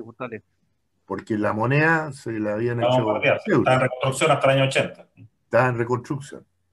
Entonces, eh, hubo un reclamo de, la SEMA Chile, cuando pasó un tiempo, y de que yo les conté la anécdota que vi el cheque de SEMA Chile, que era de 200 el de nosotros y de 500 SEMA Chile. Entonces la señora Lucía le dio la orden, o le pidió, depende quién quiere pensar, si la Lucía la que mandaba o mandaba el general, no sé, pero hay varias teorías ahí. Y la Lucía le dio la orden a, o le pidió por favor, para que hablaran con Nilo Fladi que le aumentara la, el porcentaje de participación en la Polla Gol. Para comprar más plazas. Para, para, claro, ¿no? Para, tener más viejas de esas que se disfrazaban. Pero papá, si ya sabemos cuántas propiedades tiene ese machila a lo largo de Chile, increíble. Bueno, y después, no, si estaban en uniforme también. Y después. Y en, temas eh, de Christian Dior, ¿te acuerdas? Cita a Nilo Fladi y Nilo Fladi le dice mi general, y me lo contó Nilo, no diario. Mi general, no puedo acceder a lo solicitado porque estimo que los dineros, al entregárselos a SEMA Chile, no se está cumpliendo con los fundamentos y los objetivos de la creación del Dirección General de Deporte y del Apoyagol. Esos dineros debieran ir in integrum a el deporte federado chileno y recreacional. Le pidieron la renuncia en el acto a Nilo. Y después que a la orden mi general y se dio media vuelta, yo tuve tres reuniones mortales con el general, así que tengo anécdota para dos programas más. Y, después de, de, darse la media vuelta, cuadrarse e irse, a Pinochet le baja un, sentimiento de, arrepentimiento. Y le dice a Nilo General, en realidad lo he pensado mejor. ¿Por qué no lo piensa usted y vuelve mañana, por favor? O sea, como diciendo, a ver si vuelves mañana y me das lugar a la petición de la Lucía, más plata para más Chile. Mm. Y antes de la hora del día siguiente que fue a conversar eh, Nilo con, con el Pinochet, la verdad es que le, hablo con él y me dice, voy a ir a entregar la renuncia formalmente. Y al otro día entregó formalmente y no lo recibió Pinochet, se lo entregó al Edecán, la renuncia a la dirección de deporte. Y ese fue el final de Nilo Flavio. Así que, Ahí está el Es, es, el idealismo el que te cambia entre ir a pensarlo bien con la almohada y volver al día siguiente a la pega, o efectivamente eh, hacer lo que se debe hacer. Es extraño eso, porque a diferencia, o sea, los militares en todo el mundo han tenido un mayor apego por el deporte el que se tuvo en Chile y acá, no sé, hasta Mendoza fue medalla de plata en Helsinki. no entiendo no entiendo por qué acá no, no tuvieron ese apego con, o fueron mejores en lo que hacían, o no sé, construyeron algo en torno al deporte. Como que no les interesó, no, no vieron la oportunidad. Sé, fíjate que yo hacía... Lo veo mucho más Videla en Argentina que nosotros. Yo hacía clase de grima en la escuela naval, gratis. Hice clase de grima en la escuela militar, gratis. Y fíjate que, por lo menos en mi deporte, la, gente de alumnos que tenía alumnos eran los huevones más porros que no, no servían para ningún otro deporte. Pero el deporte en general, acuérdate que la escuela militar tuvo la segunda piscina olímpica de la época en Techá, que no, no, había otra, estaba la del Estadio Nacional y la de la de la escuela militar. Ni la escuela naval tenía piscina olímpica. Sin embargo, nunca sacaron buenos nadadores. Sí, claro, eso. Jinete, jinetes sí que sacaron buenos. Eh, y, ¿cómo se llama? Y el Mendoza fue un, buen un buen jinete porque le tocaron buenos caballos, porque los pacos lo que más tenían en la época eran caballos. Ya, pero ahí, tiene problema usted la dupla. ¿Quién es más importante, el jinete o el hueón que lo monta? perdón, el jinete o a quién monta. Porque tú puedes tener excelente. Hoy día están, de hecho, hay un tipo que perdió la, el cupo en los Juegos de Tokio porque se le lesionó el caballo. Ahí está la muestra que el binomio Es un binomio que evidentemente es mucho más importante el animal que el loco que lo monta, porque un, excelente jinete con un mal caballo no llega a ninguna parte. Oye, ¿qué pasó con esa política pública de, esa época? Me contabas tú que las plata se gastaban mucho en hacer multicanchas en las poblaciones y que finalmente... eso, eso sí, pues las multicanchas se hicieron en la época de la dictadura. Porque la verdad de las cosas que, como te decía, los, los fondos del Apoyagol tenían tres objetivos. El deporte federado, el deporte eh, recreación y el deporte Lucía Pinochet, se llama Chile. Esas eran las tres partes donde iba la plata. Entonces, el, deporte recreación, lo más barato era hacer Hay que mostrar algo. Claro, ¿no? Y lo, el problema está en que nunca, bueno, Nilo Fladi sí lo pensaba, Jorge Eres también, Tú no, tú no sacas nada con tener una multicancha si no tienes dentro de tu costo fijo mensual quien lo mantenga y quien enseñe en esa multicancha, quien, quien sea realmente el instructor o el profesor. Tú entregarle a una municipalidad una multicancha y decirle aquí están las llaves, esa multicancha está condenada a cualquier cosa menos a que se practique el deporte. No, si, si, quieres multicancha, tienes que mirar primero cuántos profesores de educación física, instructores vas a tener para que tengan al cuidado de esa multicancha y qué deportes planificados a nivel nacional vas a practicar. Las multicanchas en Punta Arenas no pueden ser iguales a las multicanchas en Arica. Y los deportes que se practican en Punta Arenas no pueden ser los mismos que se practican en Arica. Hay que adecuar al, clima y hay que adecuar al, medio y a la idiosincrasia de la gente, de la raza, la mezcla de las razas. Hay deportes que tienen ciertas razas que son mejores que para otros, etcétera. Y es, todo eso tiene que ser planificado. Y eso en sus innumerables viajes como dirigente olímpico, ¿qué país le llamó la atención que dijera usted esto de estar haciendo bien las cosas, haciendo algo particular en torno a la formación de deportistas en aquellos años? Sin, sin mirar el objetivo, Cuba. Cuba, bueno, Cuba tiene una política reconocida. Por eso, sin mirar el objetivo, Cuba no estando de acuerdo con la utilización, pero, pero realmente quedé impresionado eh, una vez que me tocó el 69, buen año, me tocó ir a, ver cómo le enseñaban de dónde estaban los cubanos los nadadores. Mm. Y me tocó ver que la, la guagua de 3, 4 meses las tiraban a la piscina, y dentro de una piscina enorme tiraban 50 guaguas a la misma vez y habían 50 profesores adentro del agua. Y depende de las reacciones que tenían las guaguas, era donde iban seleccionando. una cosa impresionante. ¿Y en Europa cuándo se empezó a hacer eso? No, tengo la experiencia, no, no, no lo viví, no tengo la experiencia.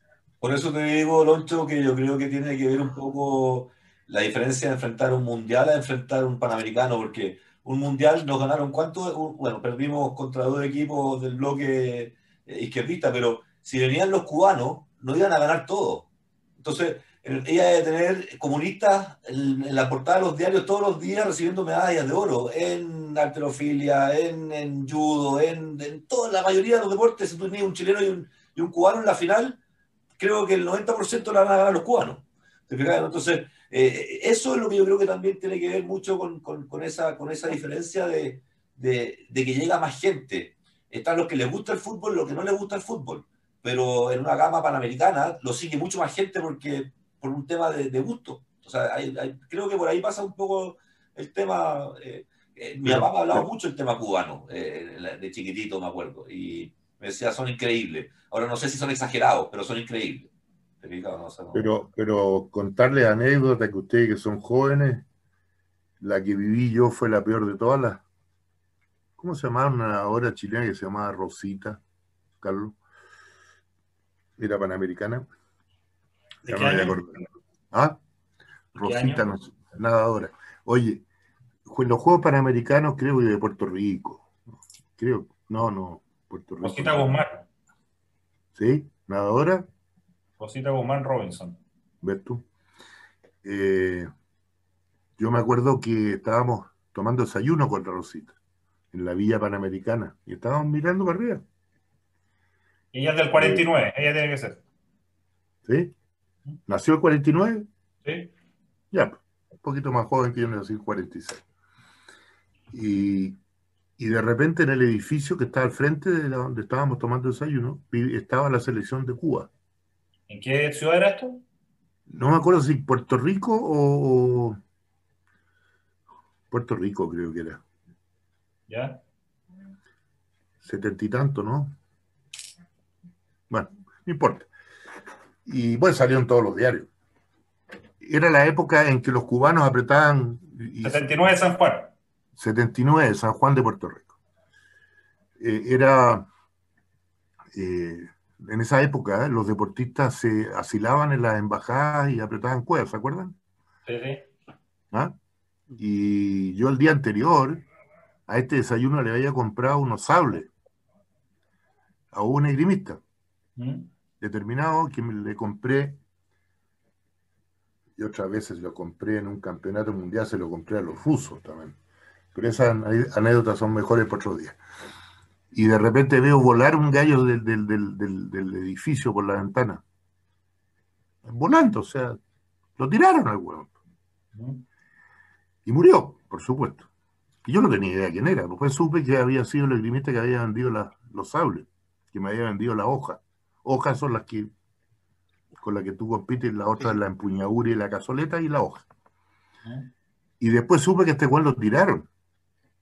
Y lo tiraron los colegas por traer. Después supe por los otros cubanos que eran muy amigos míos. Pues yo estuve compitiendo en un mundial también en el 69 en Cuba.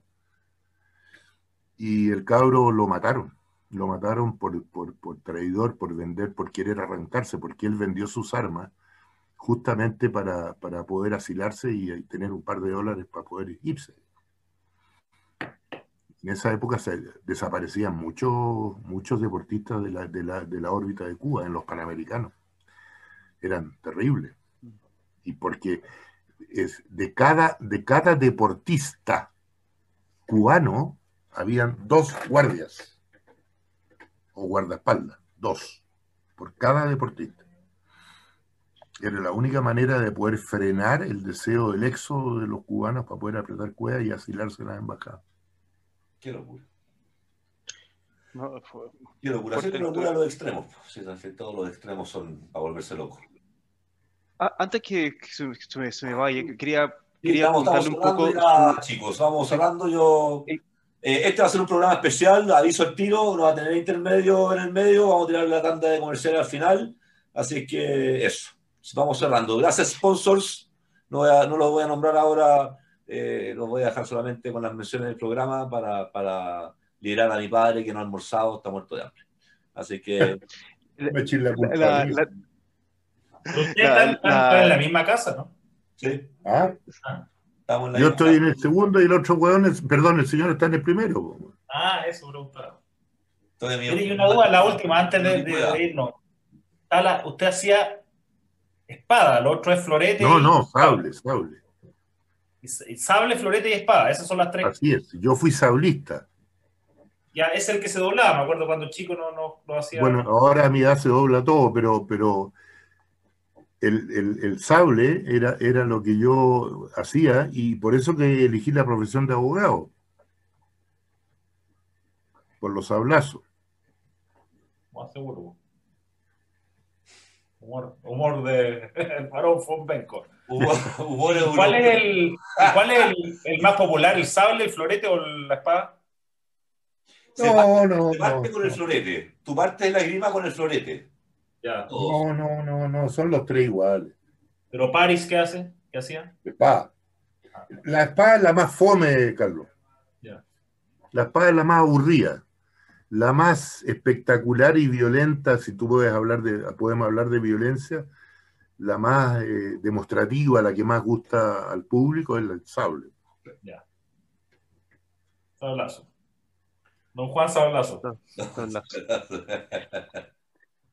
Yo, hablando. yo quería hacer, sí, quería hacer una pregunta porque lo, mencionó un par de veces que mencionaba que la esgrima se, en Europa parten a temprana edad, a los 4 o 5 años. También mencionó el tema de que en Cuba tiraban a los niños al agua y los elegían que, eran, que iban a poder ser nadadores a los, a los meses de, de tener. Bueno, mis, mis hijos partieron nadando también muy chicos, etcétera, pero eso ya un poco que quiero, quiero tener la claridad. ¿Qué opina usted sobre la eh, especialización temprana de los deportistas? No, yo eh, especialmente en países. Yo estoy en contra. Eh, en países como Chile. no, no, en países como Chile es que todavía. ¿Yo estoy en qué? No, antinatura. O sea, yo, yo, te digo, es el típico caso que a mí me llamó la atención, pero, pero el típico caso en que yo estoy absolutamente en contra. O sea, la especialización temprana. Es la utilización del, del, de la guagua como un instrumento para sacar una medalla. O sea, no. O sea, el niño tiene que el niño tiene que nadar porque le gusta nadar, no porque lo tiran con, inconsciencia, lo encuentro inhumano y, va contra mis principios olímpicos. ¿Y, qué opina con respecto al desarrollar mayores eh, deportistas internacionales que puedan eh, obtener medallas en los Panamericanos, eh, ojalá en las Olimpiadas para Chile, eh, con el nivel de, profesionalismo, de, al, nivel de desempeño que tienen los deportistas, se está llevando mucho la especialización temprana a diferentes áreas del deporte. ¿Cómo cree que lo estamos haciendo en Chile? ¿Estamos haciendo bien? ¿Lo estamos haciendo mal? ¿Tenemos que generar más deportes y más deportistas? ¿O tomar al, muchacho que ya mostró un poco de capacidad en correr a los 13, 14 años, tratar de formarlo a los 13, 14 años para que se haga, no sé, un, maratonista. yo, en esa materia tengo una posición muy, muy transparente, muy clara. Eh, Chile tiene una población que, tiene una configuración eh, étnica, muscular, psicológica, geográfica eh, y la cantidad de deportes que existen eh, son, en mi época eran 33, hoy día deben haber 60 o más disciplinas deportivas, el profesor Carlos debe saberlo. Pausball. Eh, ¿Ah? Pausball. El, el, o sea, el Faustball lo juegan en el Manquehue, como un... Sí, pues no, ese es el handball. Sí, sí, sí, sí, Ese es el handball. No, Faustball. Ah, Faustball. Lo juega en el Club Manquehue, es como un. Sí, pero el, hand, el handball también, pues, weón. Ya, pero el handball es más famoso. Pero nació ahí, pues, weón. ¿Cómo? Nació en el colegio alemán también, pues, en el. En el no, no, seguro, el... para eso, pero acá está lleno, o sea, ahí jugamos mundial recién, es más famoso. Ah, el fútbol lo juegan 20 personas y el capitán es el entrenador y el presidente de la federación. Bueno, está bien, pero eso para mí no va a la pregunta de Fran, o sea, Fran está haciendo una pregunta, ¿qué, qué opino respecto a, la política de deporte, de la práctica de los deportes en Chile si queremos tener buenos resultados internacionales?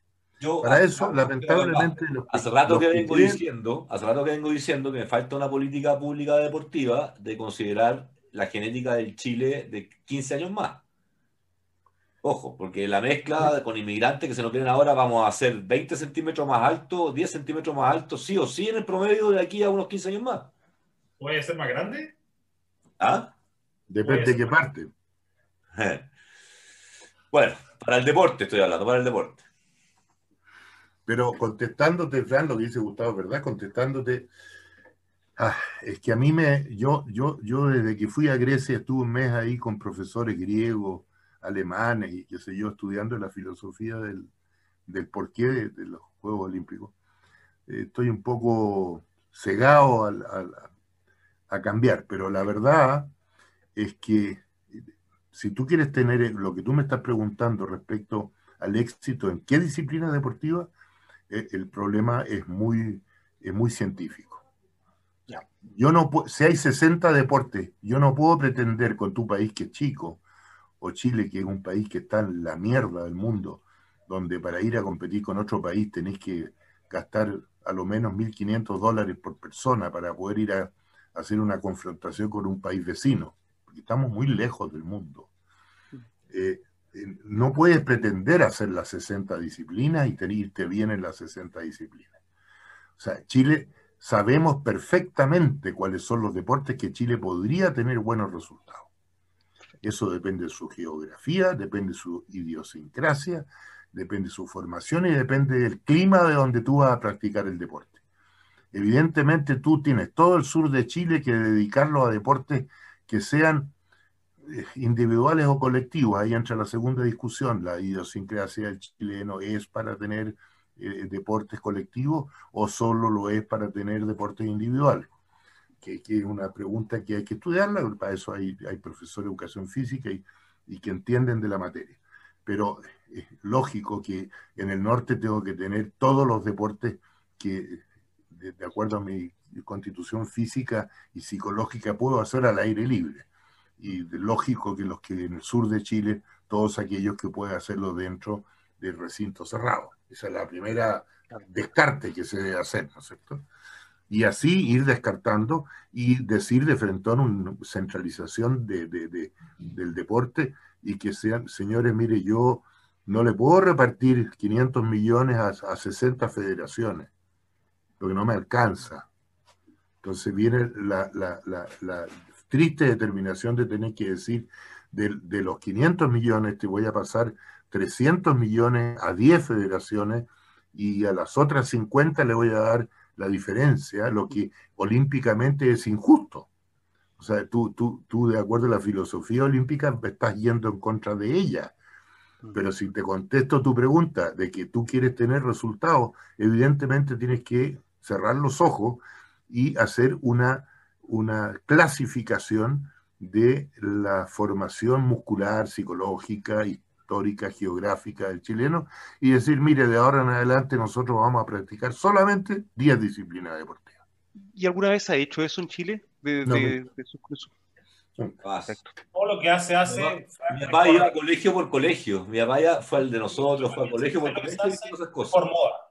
Ganan el tenis, ya todos los buenos jugando tenis. Las marcianitas ganan en hockey patín, ya todas las cabras de los liceos jugando hockey patín. Pero eso se pasa luego a los Lógico, que cuando, cuando, cuando se acabó el deportista ese que le dio la fama, el, ¿te acuerdas que tuvimos eh, la selección de hockey patín de la escuela del Colegio de León Prado ahí en San Miguel? Ah, ¿Te acuerdas o no? Llegaron a niveles mundiales, se fue a la cresta el equipo y se fue a la cresta. De, Argentina. Ya, pues, y se fue a la cresta después, ¿quién, quién, hace, quién hace patín hockey hoy día? Nadie. Nadie. Nadie.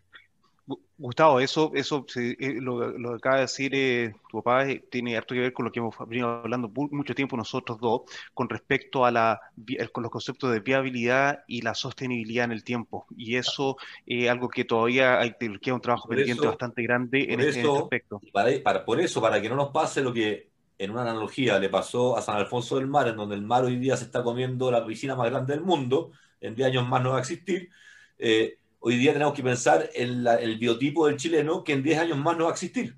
El biotipo del chileno de hoy no va a existir como, como lo conocemos hoy día. Entonces, eh, eh, eso es lo que yo creo que hay que entender desde el punto de vista de planificación deportiva estratégica para el futuro, si que queremos apostar algo, porque si vamos a ser reactivos en el biotipo, nunca vamos a alcanzar el máximo nivel. Así que bueno, con eso vamos cerrando. La verdad es que ha sido un... Papá, cierra usted. usted cierra, yo me despido. Papá cierra antes de cerrar, ¿yo me puedo parar? Quiero mostrarles algo. Ahí está el oso, ahí está el oso atrás tuyo. No, no, no. Sí, está el oso. Se lo puedo mostrar porque al lado del oso hay un kriptonito. Apúrate que te queda un minuto y medio.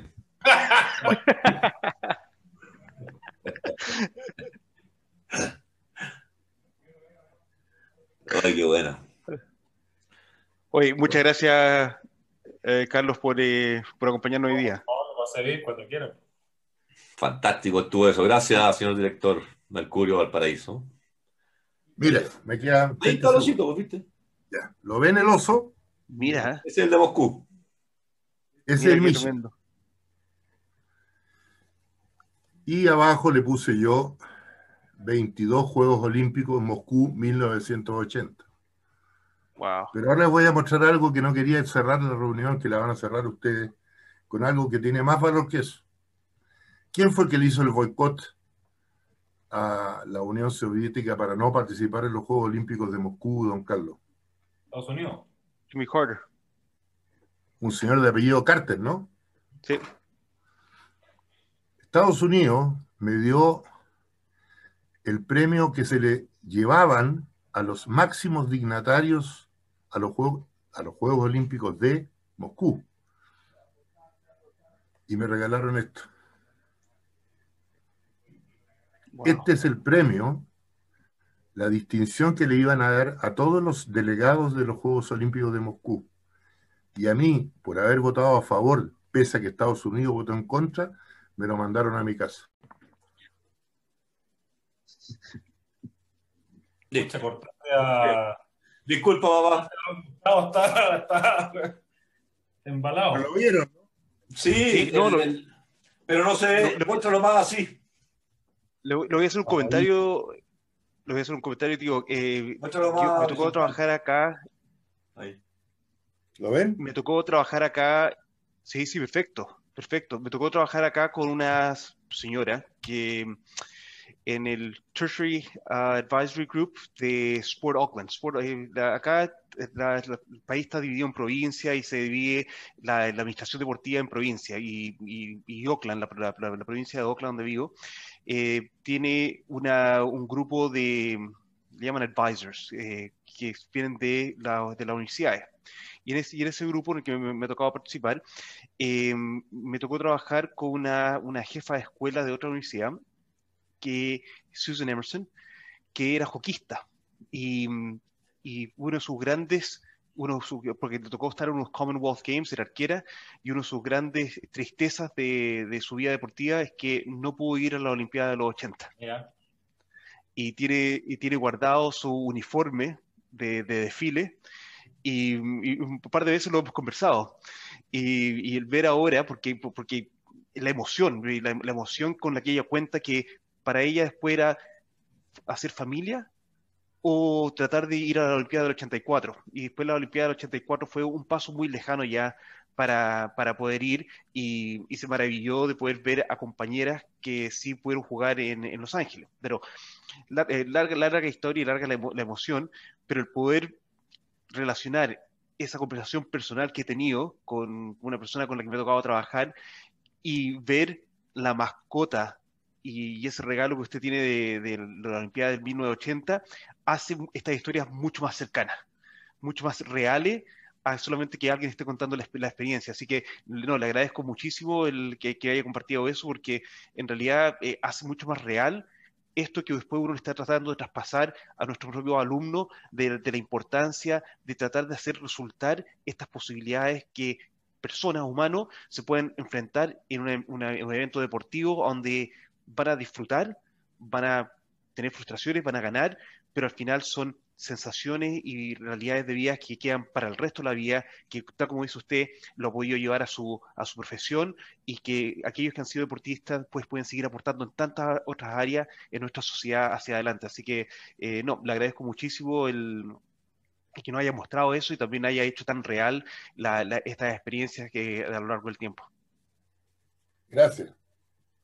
Don Chito, yo me despediría. Ah, ¿usted? Sí, sí, le agradezco también la conversación y la oportunidad de estar con usted, don Gustavo. Sabe el cariño que le tengo. Como bien dice, no nos vemos hace mucho tiempo, pero espero que no, el cariño no haya disminuido por mi parte por ningún caso. Así que cuando quieran, y Gustavo, Francisco, cuando quieran, conversamos de la vida o de lo que estime conveniente en su programa. Maravilloso, maravilloso, gracias, lo vamos a aceptar. Yo quiero cerrar un poquito diciendo que después de escuchar a mi padre, los que nos sigan, y eh, acá hay un testimonio muy bonito eh, que pocas personas pueden compartir con nosotros como, como personas, individuos y comunidad y país para aprender de ellos. Eh, para cerrar, eh, espero que después de escuchar a mi padre entiendan un poco la pasión con la cual se trabaja el deporte desde Beca Sports la manera en la cual se defienden los intereses de los deportistas por sobre la de las corporaciones. Y, y eso es eh, parte del, del, perfil que caracteriza a Becasport. A mi persona es con lo que yo crecí. Yo crecí durante mucho tiempo en mi casa sin poder ver amigos ni invitar amigos por las mismas cosas que iba contando mi padre.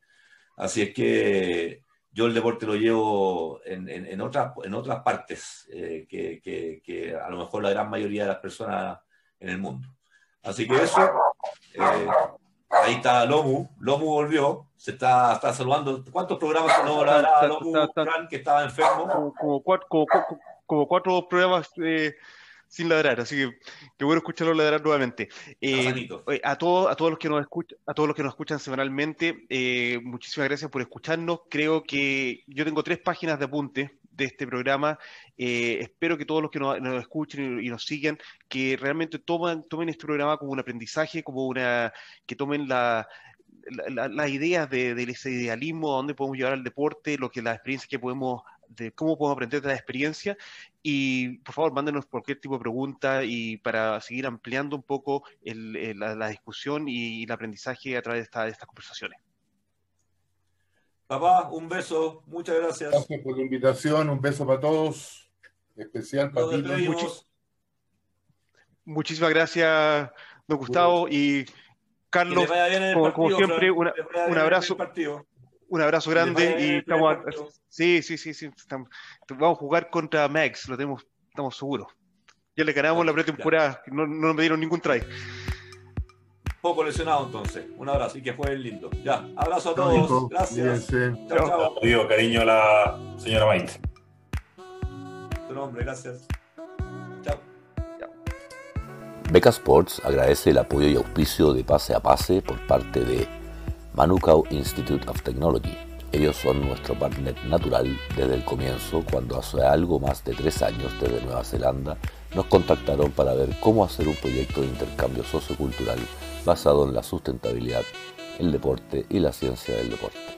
De ahí nace Beca Sports con su misión, filosofía y motivación. Golem es una marca chilena con la que compartimos parte de nuestras misiones y motivaciones la de ayudar a masificar el deporte entregando implementos de calidad al alcance de todos. Se vienen grandes noticias y promociones para que puedas tú y tu club o equipo tener la flamante pelota con costuras a mano y oficial del Seven Juvenil Macay 2020 que siempre quisiste. Agradecemos también a Green Ticket. Ellos son una empresa de asesoría en innovación en sustentabilidad combinan hallazgos de la ciencia y megatendencias detectando el colectivo de influencia que inspire y permita a líderes a impulsar el cambio dentro de sus organizaciones y su encadenamiento productivo. Ayudan a sus clientes a tomar mejores decisiones, a integrar la sostenibilidad en su negocio y a crear soluciones innovadoras. Como ellos siempre dicen, la historia detrás de un producto vale mucho más que el mismo producto.